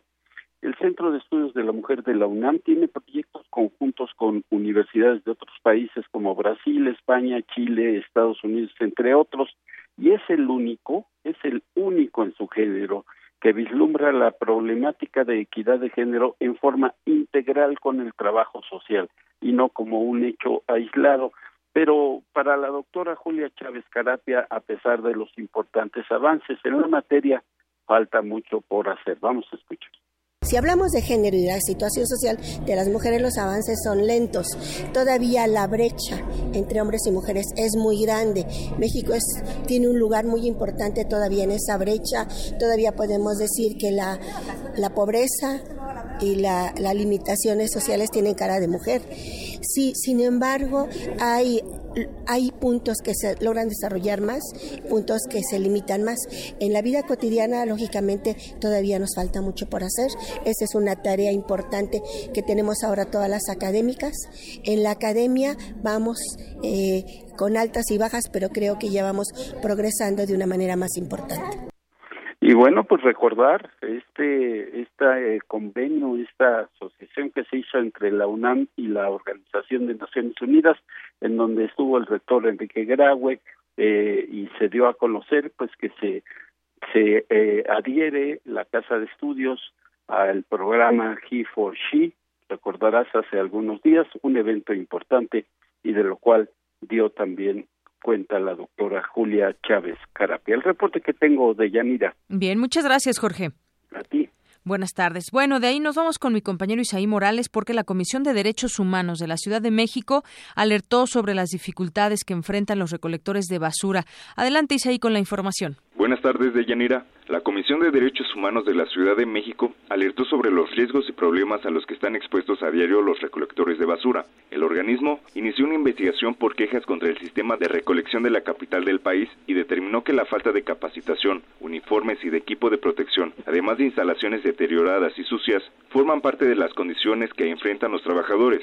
Juan Pablo García, académico de la Facultad de Estudios Superiores Iztacala de la explicó a qué se enfrentan estos empleados. Los riesgos se refieren a tres rubros fundamentales. Uno que es la posibilidad de contraer alguna infección por el manejo de desechos contaminados por bacterias, virus, hongos o cualquier otro tipo de microorganismo que represente un riesgo infectante para la persona que manipula estos desechos. El otro es el manejo de los químicos que a veces están contenidos en la basura por mal procesamiento de los mismos, habitualmente sustancias ácidas o sustancias muy alcalinas que pueden generar riesgos a la salud desde una simple quemadura hasta lesiones mayores. Y el tercer riesgo fundamental son las lesiones y heridas. En la basura pues con frecuencia van eh, materiales que pueden ser punzoportantes. La comisión recomendó al gobierno de la Ciudad de México censo de todas las personas involucradas en el manejo de la basura, darlas diagnóstico de las condiciones de trabajo, así como de su organismo, advirtió que los pepenadores constituyen el grupo más vulnerable porque no cuentan sueldo base. Además, no tienen instrumentos de trabajo, pese a solicitarlos a las delegaciones. En tanto, el académico de la FES Iztacala afirmó que es necesario valorar la labor de los trabajadores del sistema de recolección, y eso se logrará al darles los recursos económicos y técnicos para su desempeño. Son medidas de protección como el manejo de equipos que permitan aislarse o protegerse de estos riesgos. Sin embargo, no es frecuente el que dispongan de este, de este material. Y efectivamente, la capacitación es un, un rubro fundamental. Dentro de la capacitación, pues está la concientización de los riesgos que, implica manejar este tipo de desechos. Y aparte de esto, que estar en, en supervisiones constantes, evaluaciones constantes para asegurar la salud de este tipo de personas que son fundamentales en la vida de, de la ciudad, pero que son poco valorados. De acuerdo con la Comisión Capitalina, solo el 12% de las personas que trabajan en el manejo de la basura reciben capacitación. El organismo concluyó que la Ciudad de México no protege ni garantiza el trabajo digno de un sector vulnerable, pero sí se beneficia de sus servicios. De Yanir, esta es la información que tengo. Buenas tardes. Gracias, buenas tardes. Bueno, vámonos a otros temas. En México, 67.5% de los niños y adolescentes recluidos por cometer algún delito desertaron de la educación básica, por lo que enfrentan no solo la privación de la libertad, sino el rezago educativo. Esto lo, lo alertaron expertos y autoridades del Fondo de Naciones Unidas para la Infancia. Esto al inaugurar el Seminario Internacional sobre Derecho a la Educación de Adolescentes Privados de Libertad. Aquí la representante adjunta de UNICEF en México destacó que de los 4.300 adolescentes internos en el país, al menos 2.5% nunca había asistido a la escuela. Y bueno, vamos a platicar hoy con Mauricio Rodríguez, el secretario de Educación de la Ciudad de México, a quien le doy la bienvenida. ¿Qué tal, secretario? Buenas tardes. Hola, Deyanira, un gusto Gracias. Bueno, pues eh, daba estos datos y poniéndolos un poco en el contexto de lo que sucede en un país como, como México. Y bueno, donde aquí hay muchos jóvenes que están en edad de ir a la escuela, pero que desafortunadamente pues han tenido algún tipo de problemas y bueno, pues algunos están internos. O la otra eh, situación es que muchas veces pues la gente, los jóvenes que hacen su examen para ir a alguna escuela pública, pues no se quedan en las opciones que ellos quisieran entrar y entonces viene el tema de pues desertar de las escuelas o simplemente no entrar al grado que sigue para dar continuidad a sus estudios. ¿Qué, eh, ¿qué nos puede decir de lo que está haciendo al respecto, sus programas ahí en la Ciudad de México? Sí, efectivamente, una problemática fundamental en la media, en la educación media y superior, es que derivado de que se hizo obligatoria la educación básica, primaria y secundaria, pues desde hace unos años se tiene una demanda mayor para la prepa y para la universidad. Y la realidad es que los jóvenes no encuentran las opciones que buscan, sobre todo la UNAM, el Politécnico, y lo que sucede con esos jóvenes, como tú comentabas, es que dejan de estudiar, abandonan la escuela. A partir de eso, el gobierno de la ciudad, el gobierno del doctor Miguel Ángel Mancera implementó una política que es educación por pero rechazado. Y hemos emprendido, digamos, convenios con diversas universidades de educación superior, diversa, con la UNAM, con el Politécnico, para ir abriendo más opciones a los jóvenes y que no dejen la escuela. Digamos, es una parte, la primera parte fundamental. Y la segunda, tratarlos de vincular actividades productivas. Como parte de eso, de Yanira, eh, el próximo 3 de octubre emitiremos una nueva convocatoria de lo que nosotros denominamos técnico superior universitario. En conjunto con el Tecnológico de Monterrey diseñamos una currícula que quiere, eh, digamos, brindarles una opción a los jóvenes que acaban el bachillerato y que no encuentran espacio en las universidades. Y digamos, eh, estos técnicos universitarios es brindarles para que estudien una carrera técnica en administración, mercadotecnia, tecnologías computacionales, mecatrónica, y en base a programas presenciales eh, con duración de nueve cuatrimestres. Es, digamos, es una de las opciones que estamos en este momento eh, incorporando como de una nueva forma y tratando de entender la problemática que vivimos en la ciudad y en el país. Así es. Oiga, secretario, ¿y qué hay, que, hay, por ejemplo, con el tema de la calidad? Porque muchas veces los jóvenes, como usted mencionaba, que no se quedan en el Politécnico o en la UNAM, pues bueno, su primera opción era esa por, por la calidad y pues toda la, gama de lo que pueden encontrar ahí, ya sea que hagan su examen para la preparatoria o para la universidad. ¿Qué, eh, ¿qué nos puede decir de la calidad también? Porque pues muchas veces es, pues, desalienta que de pronto se vayan a escuelas que no tengan pues una calidad probada. Sí, es fundamental porque en un mundo competitivo como el que vivimos ahora, digamos, todo ha cambiado y la competencia ahora para los jóvenes es fundamental, es decir, tener herramientas para poder desarrollarse profesionalmente, pues va de la mano con lo que tú comentas, la calidad. Y en esa tesitura, lo que nosotros nos propusimos con esto de técnicos universitarios es hacer una currícula muy seria con una institución prestigiada como lo es el Tecnológico de Monterrey, y lo que estamos ofreciendo a los jóvenes es, digamos, nosotros pusimos una parte, el Tecnológico de Monterrey puso otra y el gobierno de la ciudad asumió, digamos, eh, el pago de muchas cosas para poderlo sacar adelante y precisamente concretar esa calidad. ¿Cómo te diría que nos estamos organizando? Estamos eh, de alguna forma contratando con ellos la currícula, estamos poniendo planteles que son los del Instituto de Educación Media Superior, y es planteles que están digamos, por toda la Ciudad de México, cuentan con condiciones óptimas, y a los maestros que vienen del propio Tecnológico de Monterrey.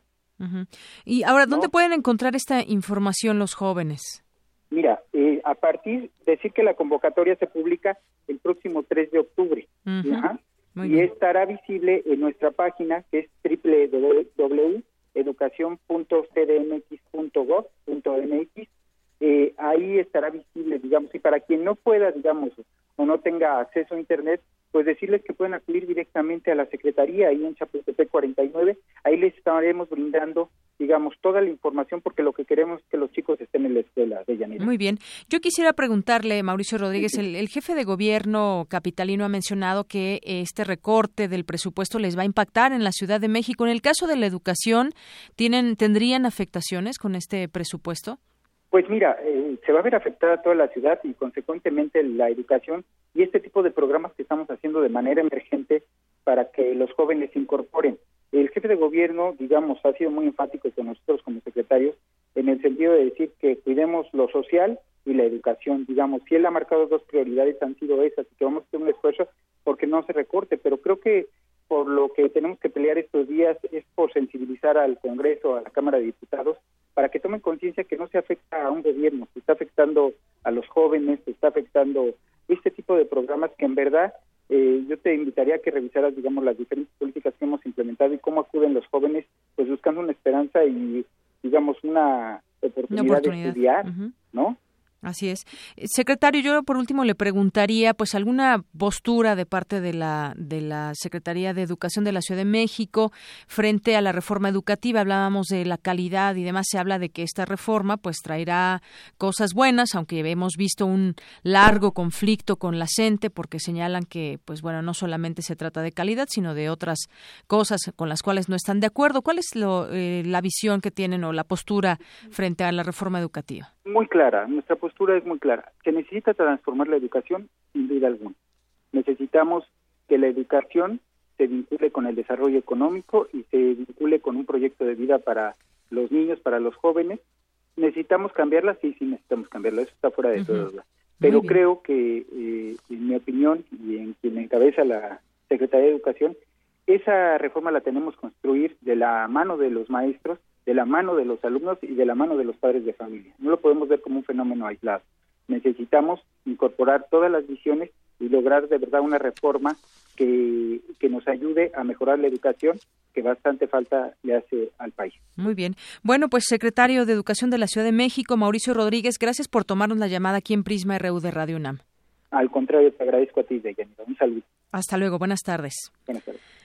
Bueno, pues ahí está ese tema de la educación importante en una ciudad como la Ciudad de México y las opciones, sobre todo, que se puedan abrir para los jóvenes. Esta convocatoria que sale el 3 de octubre, www.educacioncdmx.gov.mx, ahí pueden consultar esta convocatoria. Y bueno, vámonos a otros temas. Hay emergencia en Durango por lluvias. Ayer le comentábamos que varios estados se verían afectados por las intensas lluvias. Bueno, pues en una lluvia típica que se registró anoche en el municipio de Durango, Durango causó severas inundaciones inundaciones y la muerte de cinco personas. Ante el fenómeno, la Secretaría de Gobernación emitió una declaratoria de emergencia extraordinaria y también se activó el plan DN3. Al recorrer las zonas afectadas, el gobernador informó que hasta el momento suman cinco víctimas y por órdenes de la Secretaría de Educación Pública, las clases de todos los niveles fueron suspendidas el día de hoy. Bueno, pues desafortunadamente esto está sucediendo allá en Durango por las lluvias. Y hay otro tema, ya ayer adelantábamos esta pues eh, eh, búsqueda que habrá contra el exgobernador de Sonora, Guillermo Padres, bueno, pues ya hay una orden de captura. Eh, un juez federal de la Ciudad de México que ordenó la aprehensión del exgobernador de Sonora, el panista Guillermo Padres, por defraudación fiscal y lavado de 8.8 millones de dólares. El dinero en parte provendría de sobornos por los contratos que otorgó el político a un amigo personal para confeccionar uniformes escolares. Bueno, todo va ahí desarrollándose durante años porque Guillermo Urbina, juez decimosegundo de distrito en procesos penales, instruyó ya la captura de Padres y bueno, pues la acusación señala que el exgobernador utilizó una empresa de papel creada en 2011 en Holanda, denominada Dolphinius CB, para crear eh, o realizar múltiples movimientos bancarios internacionales. La intención era ocultar el origen de recursos que nunca fueron reportados en declaraciones fiscales o patrimoniales. Ya ve que no les gusta pagar eh, impuestos a muchos, sobre todo cuando tienen grandes ganancias. De acuerdo con informes federales de julio de 2011 a julio de 2014, recibió más de 8 millones de dólares en una cuenta de Wells Fargo Advisors registrada a nombre de Dolfinius. Para la PGR, una parte de este dinero provendría provendría de depósitos por tres millones trescientos doce mil dólares realizados por Mario Humberto Aguirre. vaya, se van conociendo un, pues más detalles de esta tipo de, de depósitos y el vaivén del dinero que pues ahora tienen en búsqueda eh, las autoridades a este exgobernador. Pero bueno, también eh, en el PAN, el PAN más bien denuncia a Rubén Moreira por presunto desvío de recursos a empresas fantasma. El senador del PAN, Luis Fernando Salazar, interpuso una denuncia penal contra de quién o quienes resulten responsables por el presunto desvío de recursos del erario de Coahuila hacia empresas fantasma. Eh, bueno, pues eso es lo que está haciendo también el PAN contra alguien de otro partido, porque dicen también se está investigando y pues resulta que hay recursos o desvío de recursos a empresas que no existen. Ya hicieron una investigación de campo y pues resulta que muchos de los lugares donde estaban supuestamente estas empresas, pues resulta que son casas incluso abandonadas o casas en colonias muy pobres y bueno, pues se las inventaron, se las sacaron de la manga para hacerse de mucho, mucho dinero. Son las 2.26 y nos vamos a la información internacional. Global RU.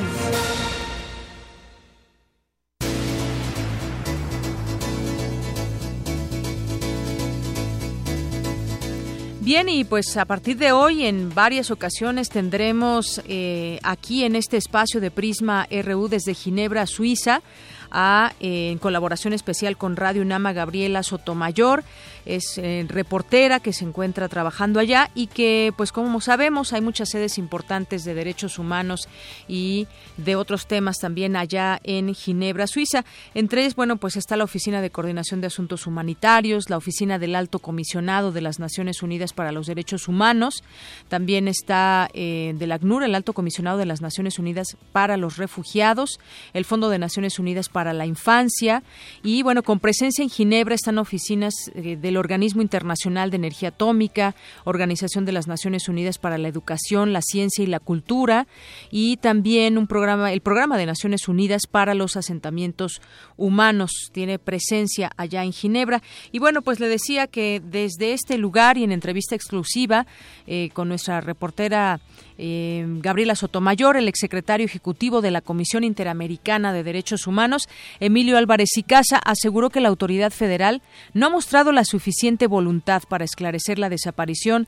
de los 43 estudiantes de la normal de Ayotzinapa. En el marco del Consejo General de los Derechos Humanos, con sede en esa ciudad, Álvarez y Casa afirmó que el gobierno mexicano ha cambiado su discurso en materia de garantías individuales. Adelante. Emilio, ¿qué tal? Buenas tardes. Me gustaría hablar sobre dos cosas, eh, principalmente. Una, que todos recordamos con tristeza, que fueron los eh, dos años de, de, lo que pasó en Ayotzinapa. Es un caso emblemático, doloroso, lamentable, que concretiza, refleja, sintetiza muy bien el gran desafío que tiene México en materia de justicia y su correlato en impunidad y su correlato en, omisión y su correlato en cómo eh, en la búsqueda de justicia se atenta contra el derecho a la verdad. Y dos años después, eh, el Estado mexicano no puede explicar qué pasó con estos muchachos, que han hecho cualquier cantidad de diligencias. Aquí ahora hay dudas fundadas de cómo se investigó hay elementos para pensar que se fabricaron o se pudieron fabricar evidencias, se torturaron a testigos, se pudieron sembrar eh, elementos clave, y que de ser cierto eso es todavía más macabro porque algunos de los elementos que pudieron haberse sembrado tienen restos humanos de los estudiantes, o al menos de un estudiante desaparecido. Si esa hipótesis es cierta, entonces tenemos una autoridad que comete delitos para investigar el delito y que pudieron saber o alguien supo dónde estaba ese muchacho. ¿Cómo es posible que el responsable de la investigación ahora sea premiado? Con un cargo de secretario técnico en el Consejo Nacional de Seguridad. Los muchachos no aparecen. Ese es el indicador del avance de la justicia. Y los padres siguen con mucha claridad y me parece que hay que así subrayarlo en la espera de la justicia, de la verdad, de la reparación y de la no repetición. Y esa es la grande oportunidad que daba Yotzinapa para pasar del caso a la causa y poder entonces desarrollar una capacidad institucional para enfrentar el fenómeno de desapariciones forzadas en México. Entonces ya no solo no es que no se investiga, sino que se minimiza se relativiza y hace lo posible por construir una narrativa que aleje de no solo reconocer el problema, sino de negar el problema. Este tipo de problemas no empezaron en la administración de Peña Nieto, empezaron antes, pero la manera en que se están aproximando, lo que están haciendo es que el cáncer profundiza, la desconfianza en la autoridad se hace mayor y eso erosiona la legitimidad de la autoridad. Eso no se va a resolver con bonitos discursos a nivel internacional. México, ¿cómo ha cambiado su discurso y su postura ante eh, los organismos de escrutinio de derechos humanos? Se ha reflejado un cambio notable de la posición de México en la esfera internacional. En la transición democrática, en, la alternancia de los 2000 y, posterior, se decide hacer un contenido sustantivo de los derechos como parte de la gobernabilidad democrática y una apertura de México a los organismos internacionales. Y se abre el escrutinio internacional. Recibe expertos, recibe grupos de trabajo, recibe la Oficina del Alto Comisionado de las Naciones Unidas para los Derechos Humanos, eh, promueve convenciones, hace trabajo con los relatores. Y de repente empiezas a encontrar un gobierno que no solo descalifica a los organismos internacionales, a los relatores, que combate los diagnósticos y que empieza a tener esta típica actitud del discurso de apoyo y la práctica soterrada de socavar, de atacar, de hablar en privado, de o descalificar en público en términos generales, pero con la clara intención de señalar acciones que refieren evidentemente a relatores. Este es un contexto que en el último año y medio se ha recrudecido y que ha generado un regreso de México a esas épocas y prácticas de los noventas, de la opacidad y el combate a los organismos internacionales. O sea, tú dijeras, no pasó nada en México. No, sí, pasó Ayotzinapa y no aceptaron la competencia del comité. También hubo desencuentros con el comité de desapariciones forzadas, pero también se pelearon o tuvieron acciones diplomáticas para cambiar la acción del Parlamento Europeo sobre Ayotzinapa. Por supuesto, también tuvieron diferencias con el Departamento de Estado, con Human Rights Watch, con Open Society, con Amnistía Internacional. Lo que se manifiesta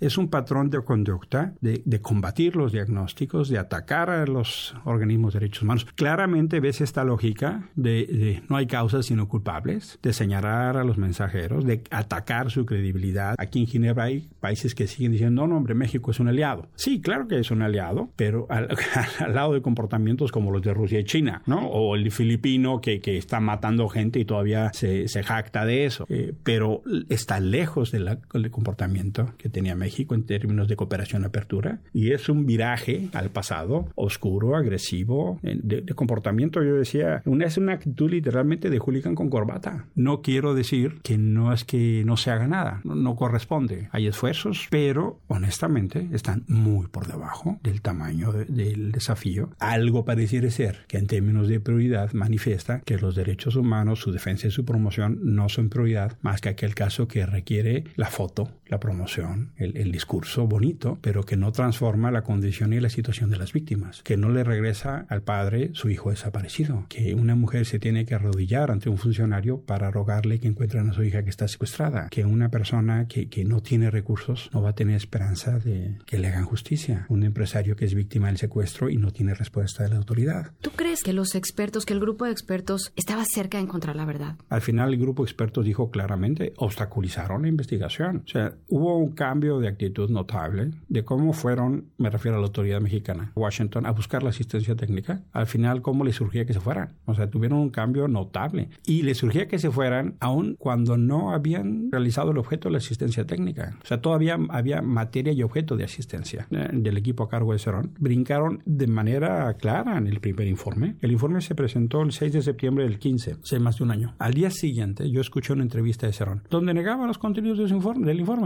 Por supuesto que hay dudas fundadas, hay dudas razonables para entender, al menos, que no había voluntad de conocer la verdad. Eso es lo que se llama atentar contra el derecho a la verdad. Hay elementos para pensar que es un crimen de Estado. Y lejos de eso, a dos años no solo no puedes explicar qué pasó, sino premias al responsable de que no haya resultados. Esas señales no construyen, no ayudan a construir ni certeza jurídica ni Estado de Derecho. Y pegan en el ánimo de la confianza en México y fuera de México. Entonces, no, no, no puedes pretender tapar el sol con un dedo. No puedes pretender decir que no pasa nada. Ni, ni, los mexicanos somos idiotas, ni los inversionistas lo son. Para Radio Universidad, desde Ginebra, Suiza, Gabriela Sotomayor.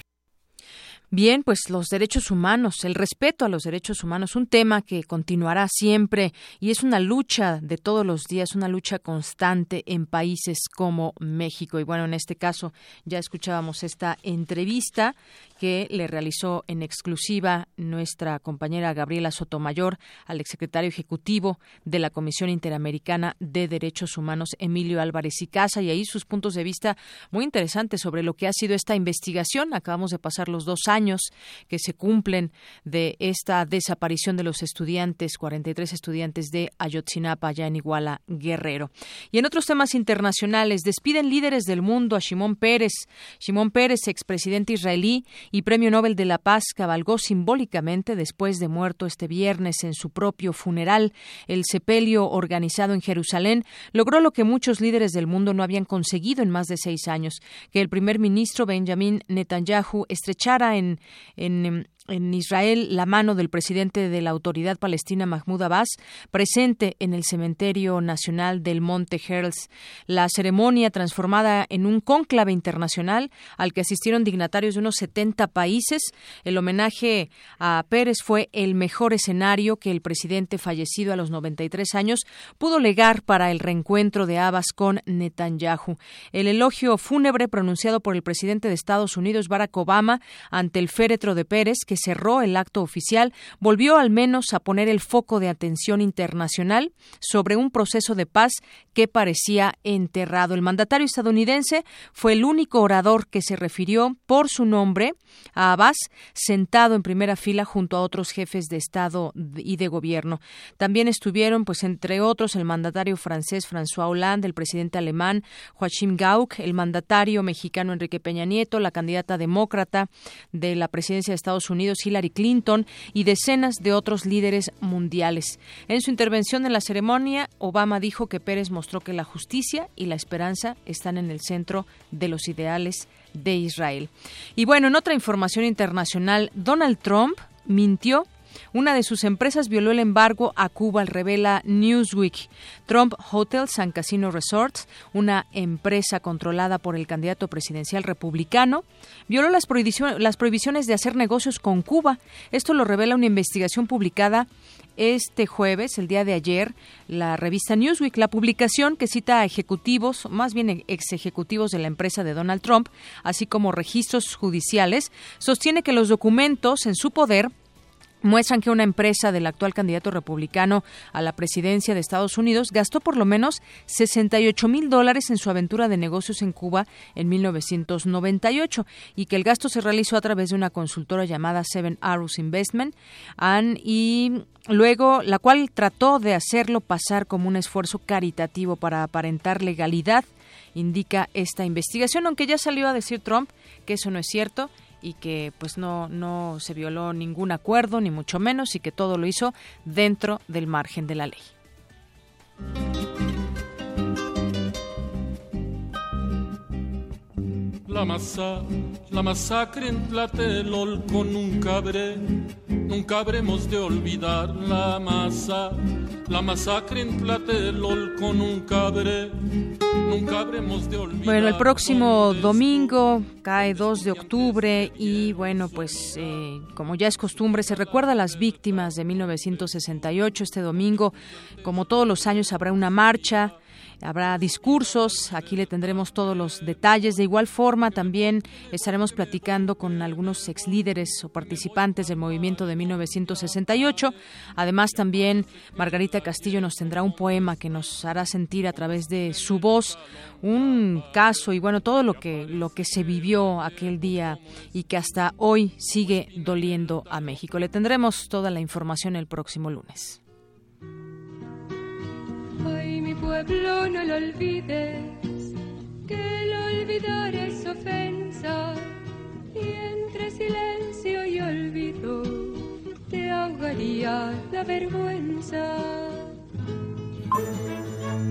Arte y cultura.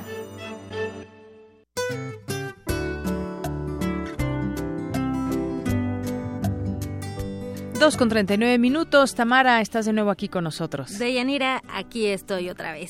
Eh, les quiero comentar, ¿alguno de ustedes sabe qué es la corrala del mitote? Yo no sabía hasta hace poco. Corrala del mitote. Así es. Cuéntanos. Es un escenario trashumante diseñado y construido por la Compañía Nacional de Teatro del Instituto Nacional de Bellas Artes que recuerda el espíritu de, las, de los corrales del siglo de oro español. Eh, del 1 al 30 de octubre se llevará a cabo el Festival Shakespeare y Cervantes Viven, cuatro siglos de mitotes. Esto es en el estacionamiento 3 del Centro Cultural Universitario. En este festival se presentarán más de 40 espectáculos basados en obras de William Shakespeare y Miguel de Cervantes Saavedra. Además participan España, Grecia e Inglaterra, así como la Compañía Nacional de Teatro del UNAM también, y se presentarán obras para niños y espectáculos de cabaret. O sea, es un contraste ahí.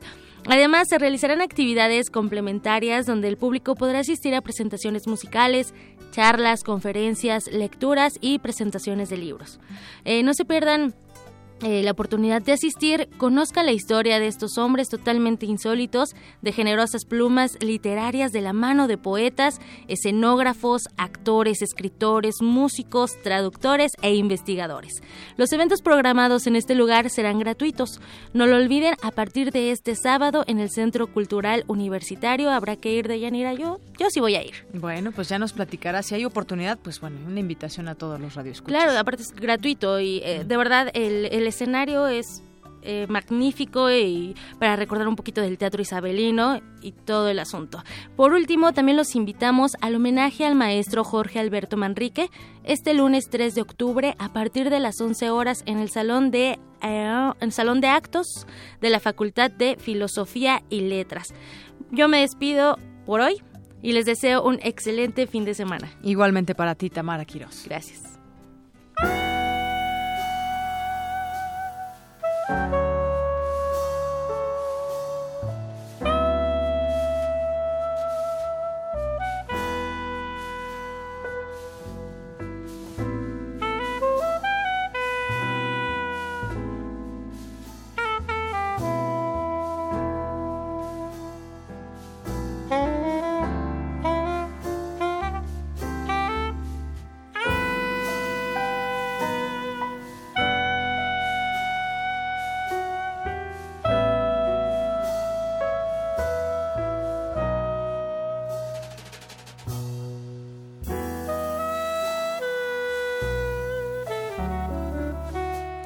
Si te late bien, si no, llégale. Así se llama esta canción de Adrián Escamilla Cuartet, egresado de la Facultad de Música, y Susana Alt.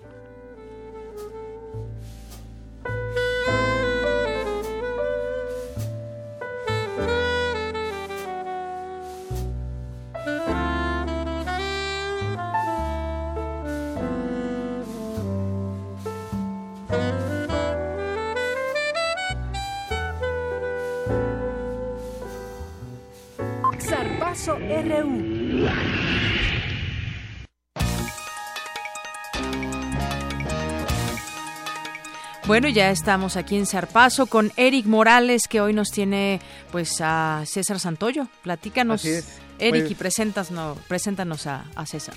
Ok, pues eh, César Santoyo es el profesor, eh, entrenador en, jefe de, de, los equipos de waterpolo de la UNAM, que actualmente tiene participación en la Liga Metropolitana de este deporte y bueno, pues viene aquí a Prisma RU para platicarnos un poco sobre la disciplina, eh, sobre cómo trabaja la UNAM eh, en, este, en este deporte y sobre la participación que como comentábamos tiene en la Liga Metropolitana. Buenas tardes, profesor. Eh, muchas gracias por asistir a, Prisma RU. ¿Cómo está el día de hoy? Sí, buenas tardes, gracias por la invitación.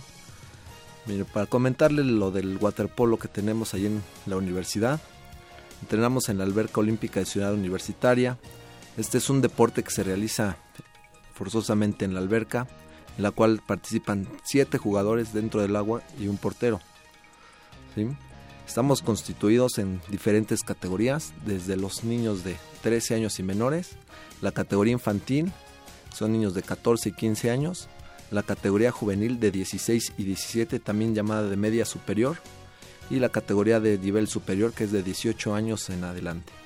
Para el público que tal vez no está tan familiarizado con, con este deporte, ¿cómo se estructura? Es decir, ¿cómo se juega? ¿Cuáles son las reglas básicas? Ojalá nos pueda explicar un poco sobre esto para que eh, pues conozcamos más sobre el waterpolo. Sí, el objetivo de este deporte es meter la mayor cantidad de goles en una portería que mide 3 metros de ancho por un metro de alto. ¿Sí? Están, duran los partidos cuatro periodos de ocho minutos. Tenemos un portero, es prácticamente una mezcla entre en reglas como el básquetbol y el handball. La diferencia es que se realiza en una alberca. ¿Y, qué, es lo que se, por ejemplo, qué es lo que se necesita para este deporte? los participantes, ¿qué es lo que trabajan? ¿Cuál es el tipo de, entrenamiento que tienen que realizar? Sí, lo elemental es saber nadar los cuatro estilos de la natación. ¿Sí? Saber conducir con un balón. Y los entrenamientos, pues necesitas habilidad, fuerza y mucha resistencia. Es un deporte muy, muy desgastante. Eh, en esta temporada de la Liga Metropolitana, la UNAM tiene siete equipos eh, compitiendo, ¿verdad? Sí, esta Liga Metropolitana consta de siete equipos representándonos. Y ahorita vamos a la mitad de la liga y estamos teniendo muy, muy buenos resultados en todas las categorías. Eh, profesor, yo te quisiera preguntar, ¿hay, ¿cuál es la extensión que debe haber en, la de la alberca? Porque muchas veces pues, este este deporte se inicia, pues más que nada eh, jugando los pequeños cuando van de vacaciones les puede empezar a gustar desde ahí, pero pues ya de manera profesional, más o menos, ¿cuál es la característica de, la alberca? ¿Qué tamaño es? Sí, el reglamento nos marca una dimensión de 30 metros de largo por 20 metros de ancho máximo pero también puede ser 25 metros de largo por 15 metros de ancho. Obviamente en las categorías más pequeñas que son las de 13 y menores y categorías infantiles todavía puede ser más pequeña la cancha y el tamaño del balón también va cambiando de acuerdo a la edad. Y mucha resistencia además porque todo el tiempo están nadando prácticamente, no o se toca el piso o cómo, cómo es la o se puede de ambas. No puedes estar pisando la, la profundidad de la alberca. Todo el tiempo tienes que estar en constante movimiento. Tienes que estar nadando, tienes que estar flotando, tienes que estar saltando para poder tirar, para bloquear un tiro, para hacer un pase. Tienes que estar prácticamente con la cabeza fuera del agua. ¿Y cuánto tiempo dura el partido? Los periodos duran 8 minutos de tiempo efectivo. ¿Qué quiere decir? Que cada vez que hay una falta, se detiene el reloj. Entonces prácticamente en tiempo continuo dura entre 13 y 14 minutos un periodo. Platicábamos también fuera del aire que la UNAM tiene una importante participación en la Liga Metropolitana porque pues en, en, la liga, en la primera división, que digamos como que se está estrenando, pues tiene muchas posibilidades y está a la, a la punta, ¿no? Sí, afortunadamente pudimos meter, inscribir dos equipos en la primera división varonil, que es un Amoro y un Azul, y en los cuales están ahorita en los dos primeros lugares. Este sábado a las 9 de la mañana van a jugar entre ellos para decidir quién va a seguir en primer lugar. Muy bien. Y que además esto ayuda a que también en la Universidad Mundial pues el equipo de la o la selección mexicana sea pues, la base de la, de la universidad que, que, pues es un no es algo tan sencillo Sí, en, el deporte, en waterpolo aquí en la universidad, se ha caracterizado por, por tener jugadores en, las, en todas las categorías de la selección nacional. Centroamericanos, panamericanos, de categorías.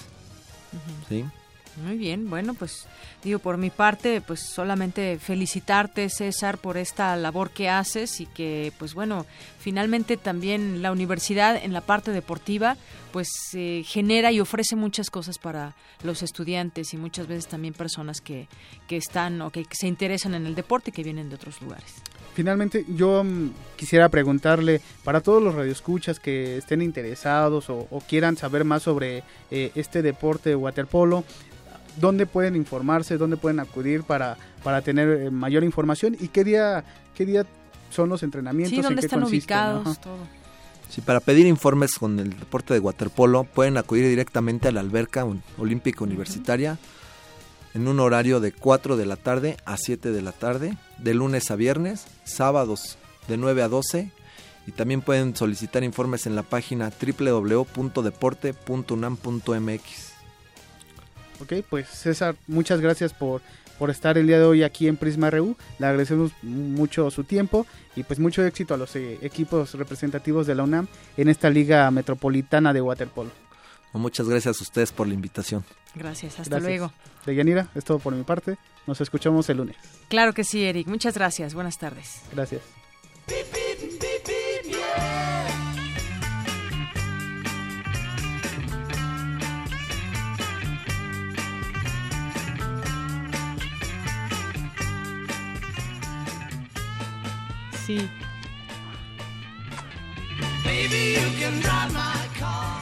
Muy bien, bueno, pues hacemos enlace vía telefónica con Luis Ángel Bravo Muñoz, estudiante de Comunicación y Periodismo de la FES Aragón. ¿Qué tal, Luis Ángel? Buenas tardes.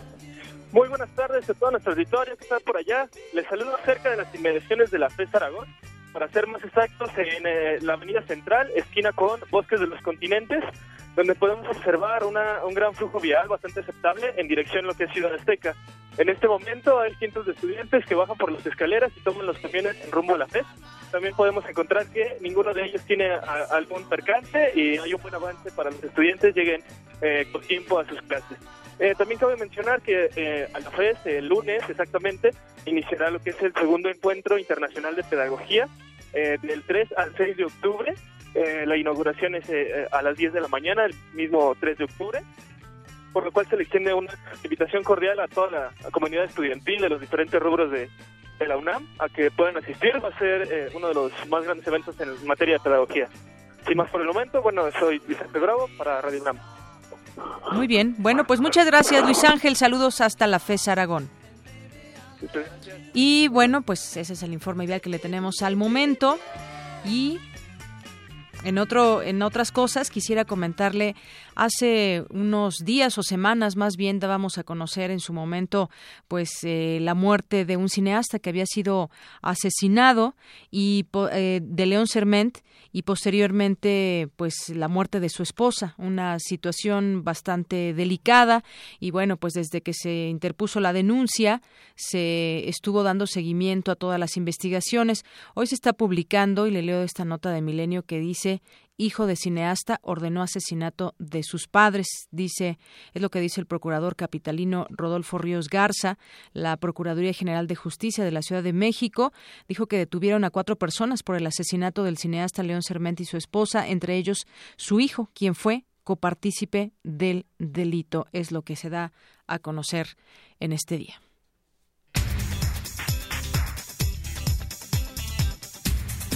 Nos vamos ahora al resumen de la información, a la información de última hora, con Dulce García. Dulce, ah, ¿qué tal? Así es, Deyanira. Buenas tardes a ti y al auditorio.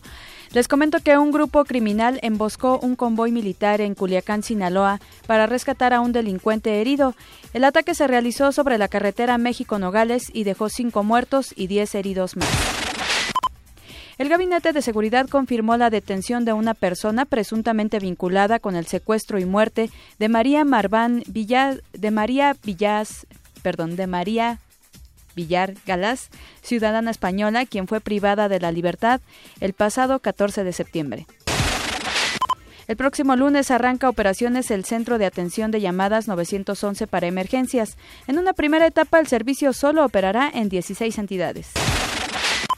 Y ante los preparativos del concierto que ofrecerá Roger Waters en el Zócalo Capitalino el día de mañana, se mantiene cerrado el circuito Plaza de la Constitución. La Secretaría de Seguridad Pública implementó el sentido reversible de la Avenida 20 de Noviembre hacia Tacuba. Y en información internacional, el presidente filipino Rodrigo Duterte comparó su lucha contra el narcotráfico con lo que hizo Hitler con la comunidad judía durante el Holocausto. Afirmó que quiere matar a 3 millones de drogadictos en su país. Es la información del momento de Yanira. Buenas tardes. Gracias, Dulce. Muy buenas tardes. Es viernes y está con nosotros José Luis Tula. Tú las traes, tú las pones, tú las tocas, tú las recomiendas, tú las dices. Adelante, José Luis Tula, ¿cómo estás? Buenas tardes. Bueno, pues ya aquí con nosotros, Tula, ¿cómo estás? Muy bien, muy bien, Deyanira. Buenas tardes, buenas tardes a todo nuestro auditorio. Hoy cumpliría 70 años el llamado cantante de los cantantes, Héctor Lavoe puertorriqueño de nacimiento con una vida llena de tragedia y éxito, bueno, una locura. Eh, quizá la voz más representativa de la Fania All Stars falleció a los 46 años en 1993 y nos dejó alrededor de 36 discos. Quiero aprovechar para darle las gracias a Paquito Mejía y a Jorge Díaz que me apoyan con la música para esta sección. Te, sugieren, te dicen, mira, por aquí puedes escuchar esto y ya, pues tú decides. Lindos compañeros. ¿qué, Lindos compañeros. Muchas gracias a mis compañeros. A la producción, por fin es viernes, amigos. Por todos de fiesta ya. ya. Vamos. Así que, ¿estamos listos todos?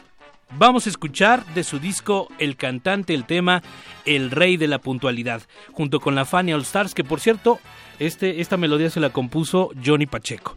A ritmo de salsa demos inicio al mes de octubre y al fin de semana. Muy bien, pues muchas gracias Tula y con esto nos despedimos. Yo soy de Yanira Morana, en nombre de todo este gran equipo. Que tenga buena tarde, nos escuchamos el lunes.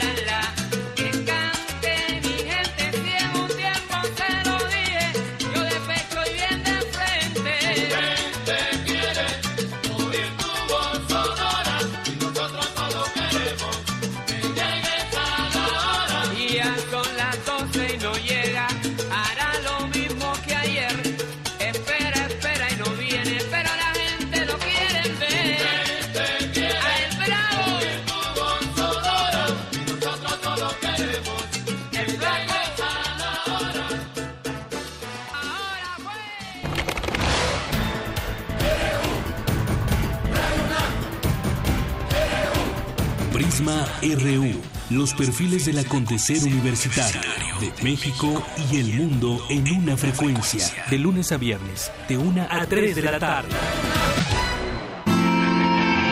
Radio UNAM, clásicamente informativa.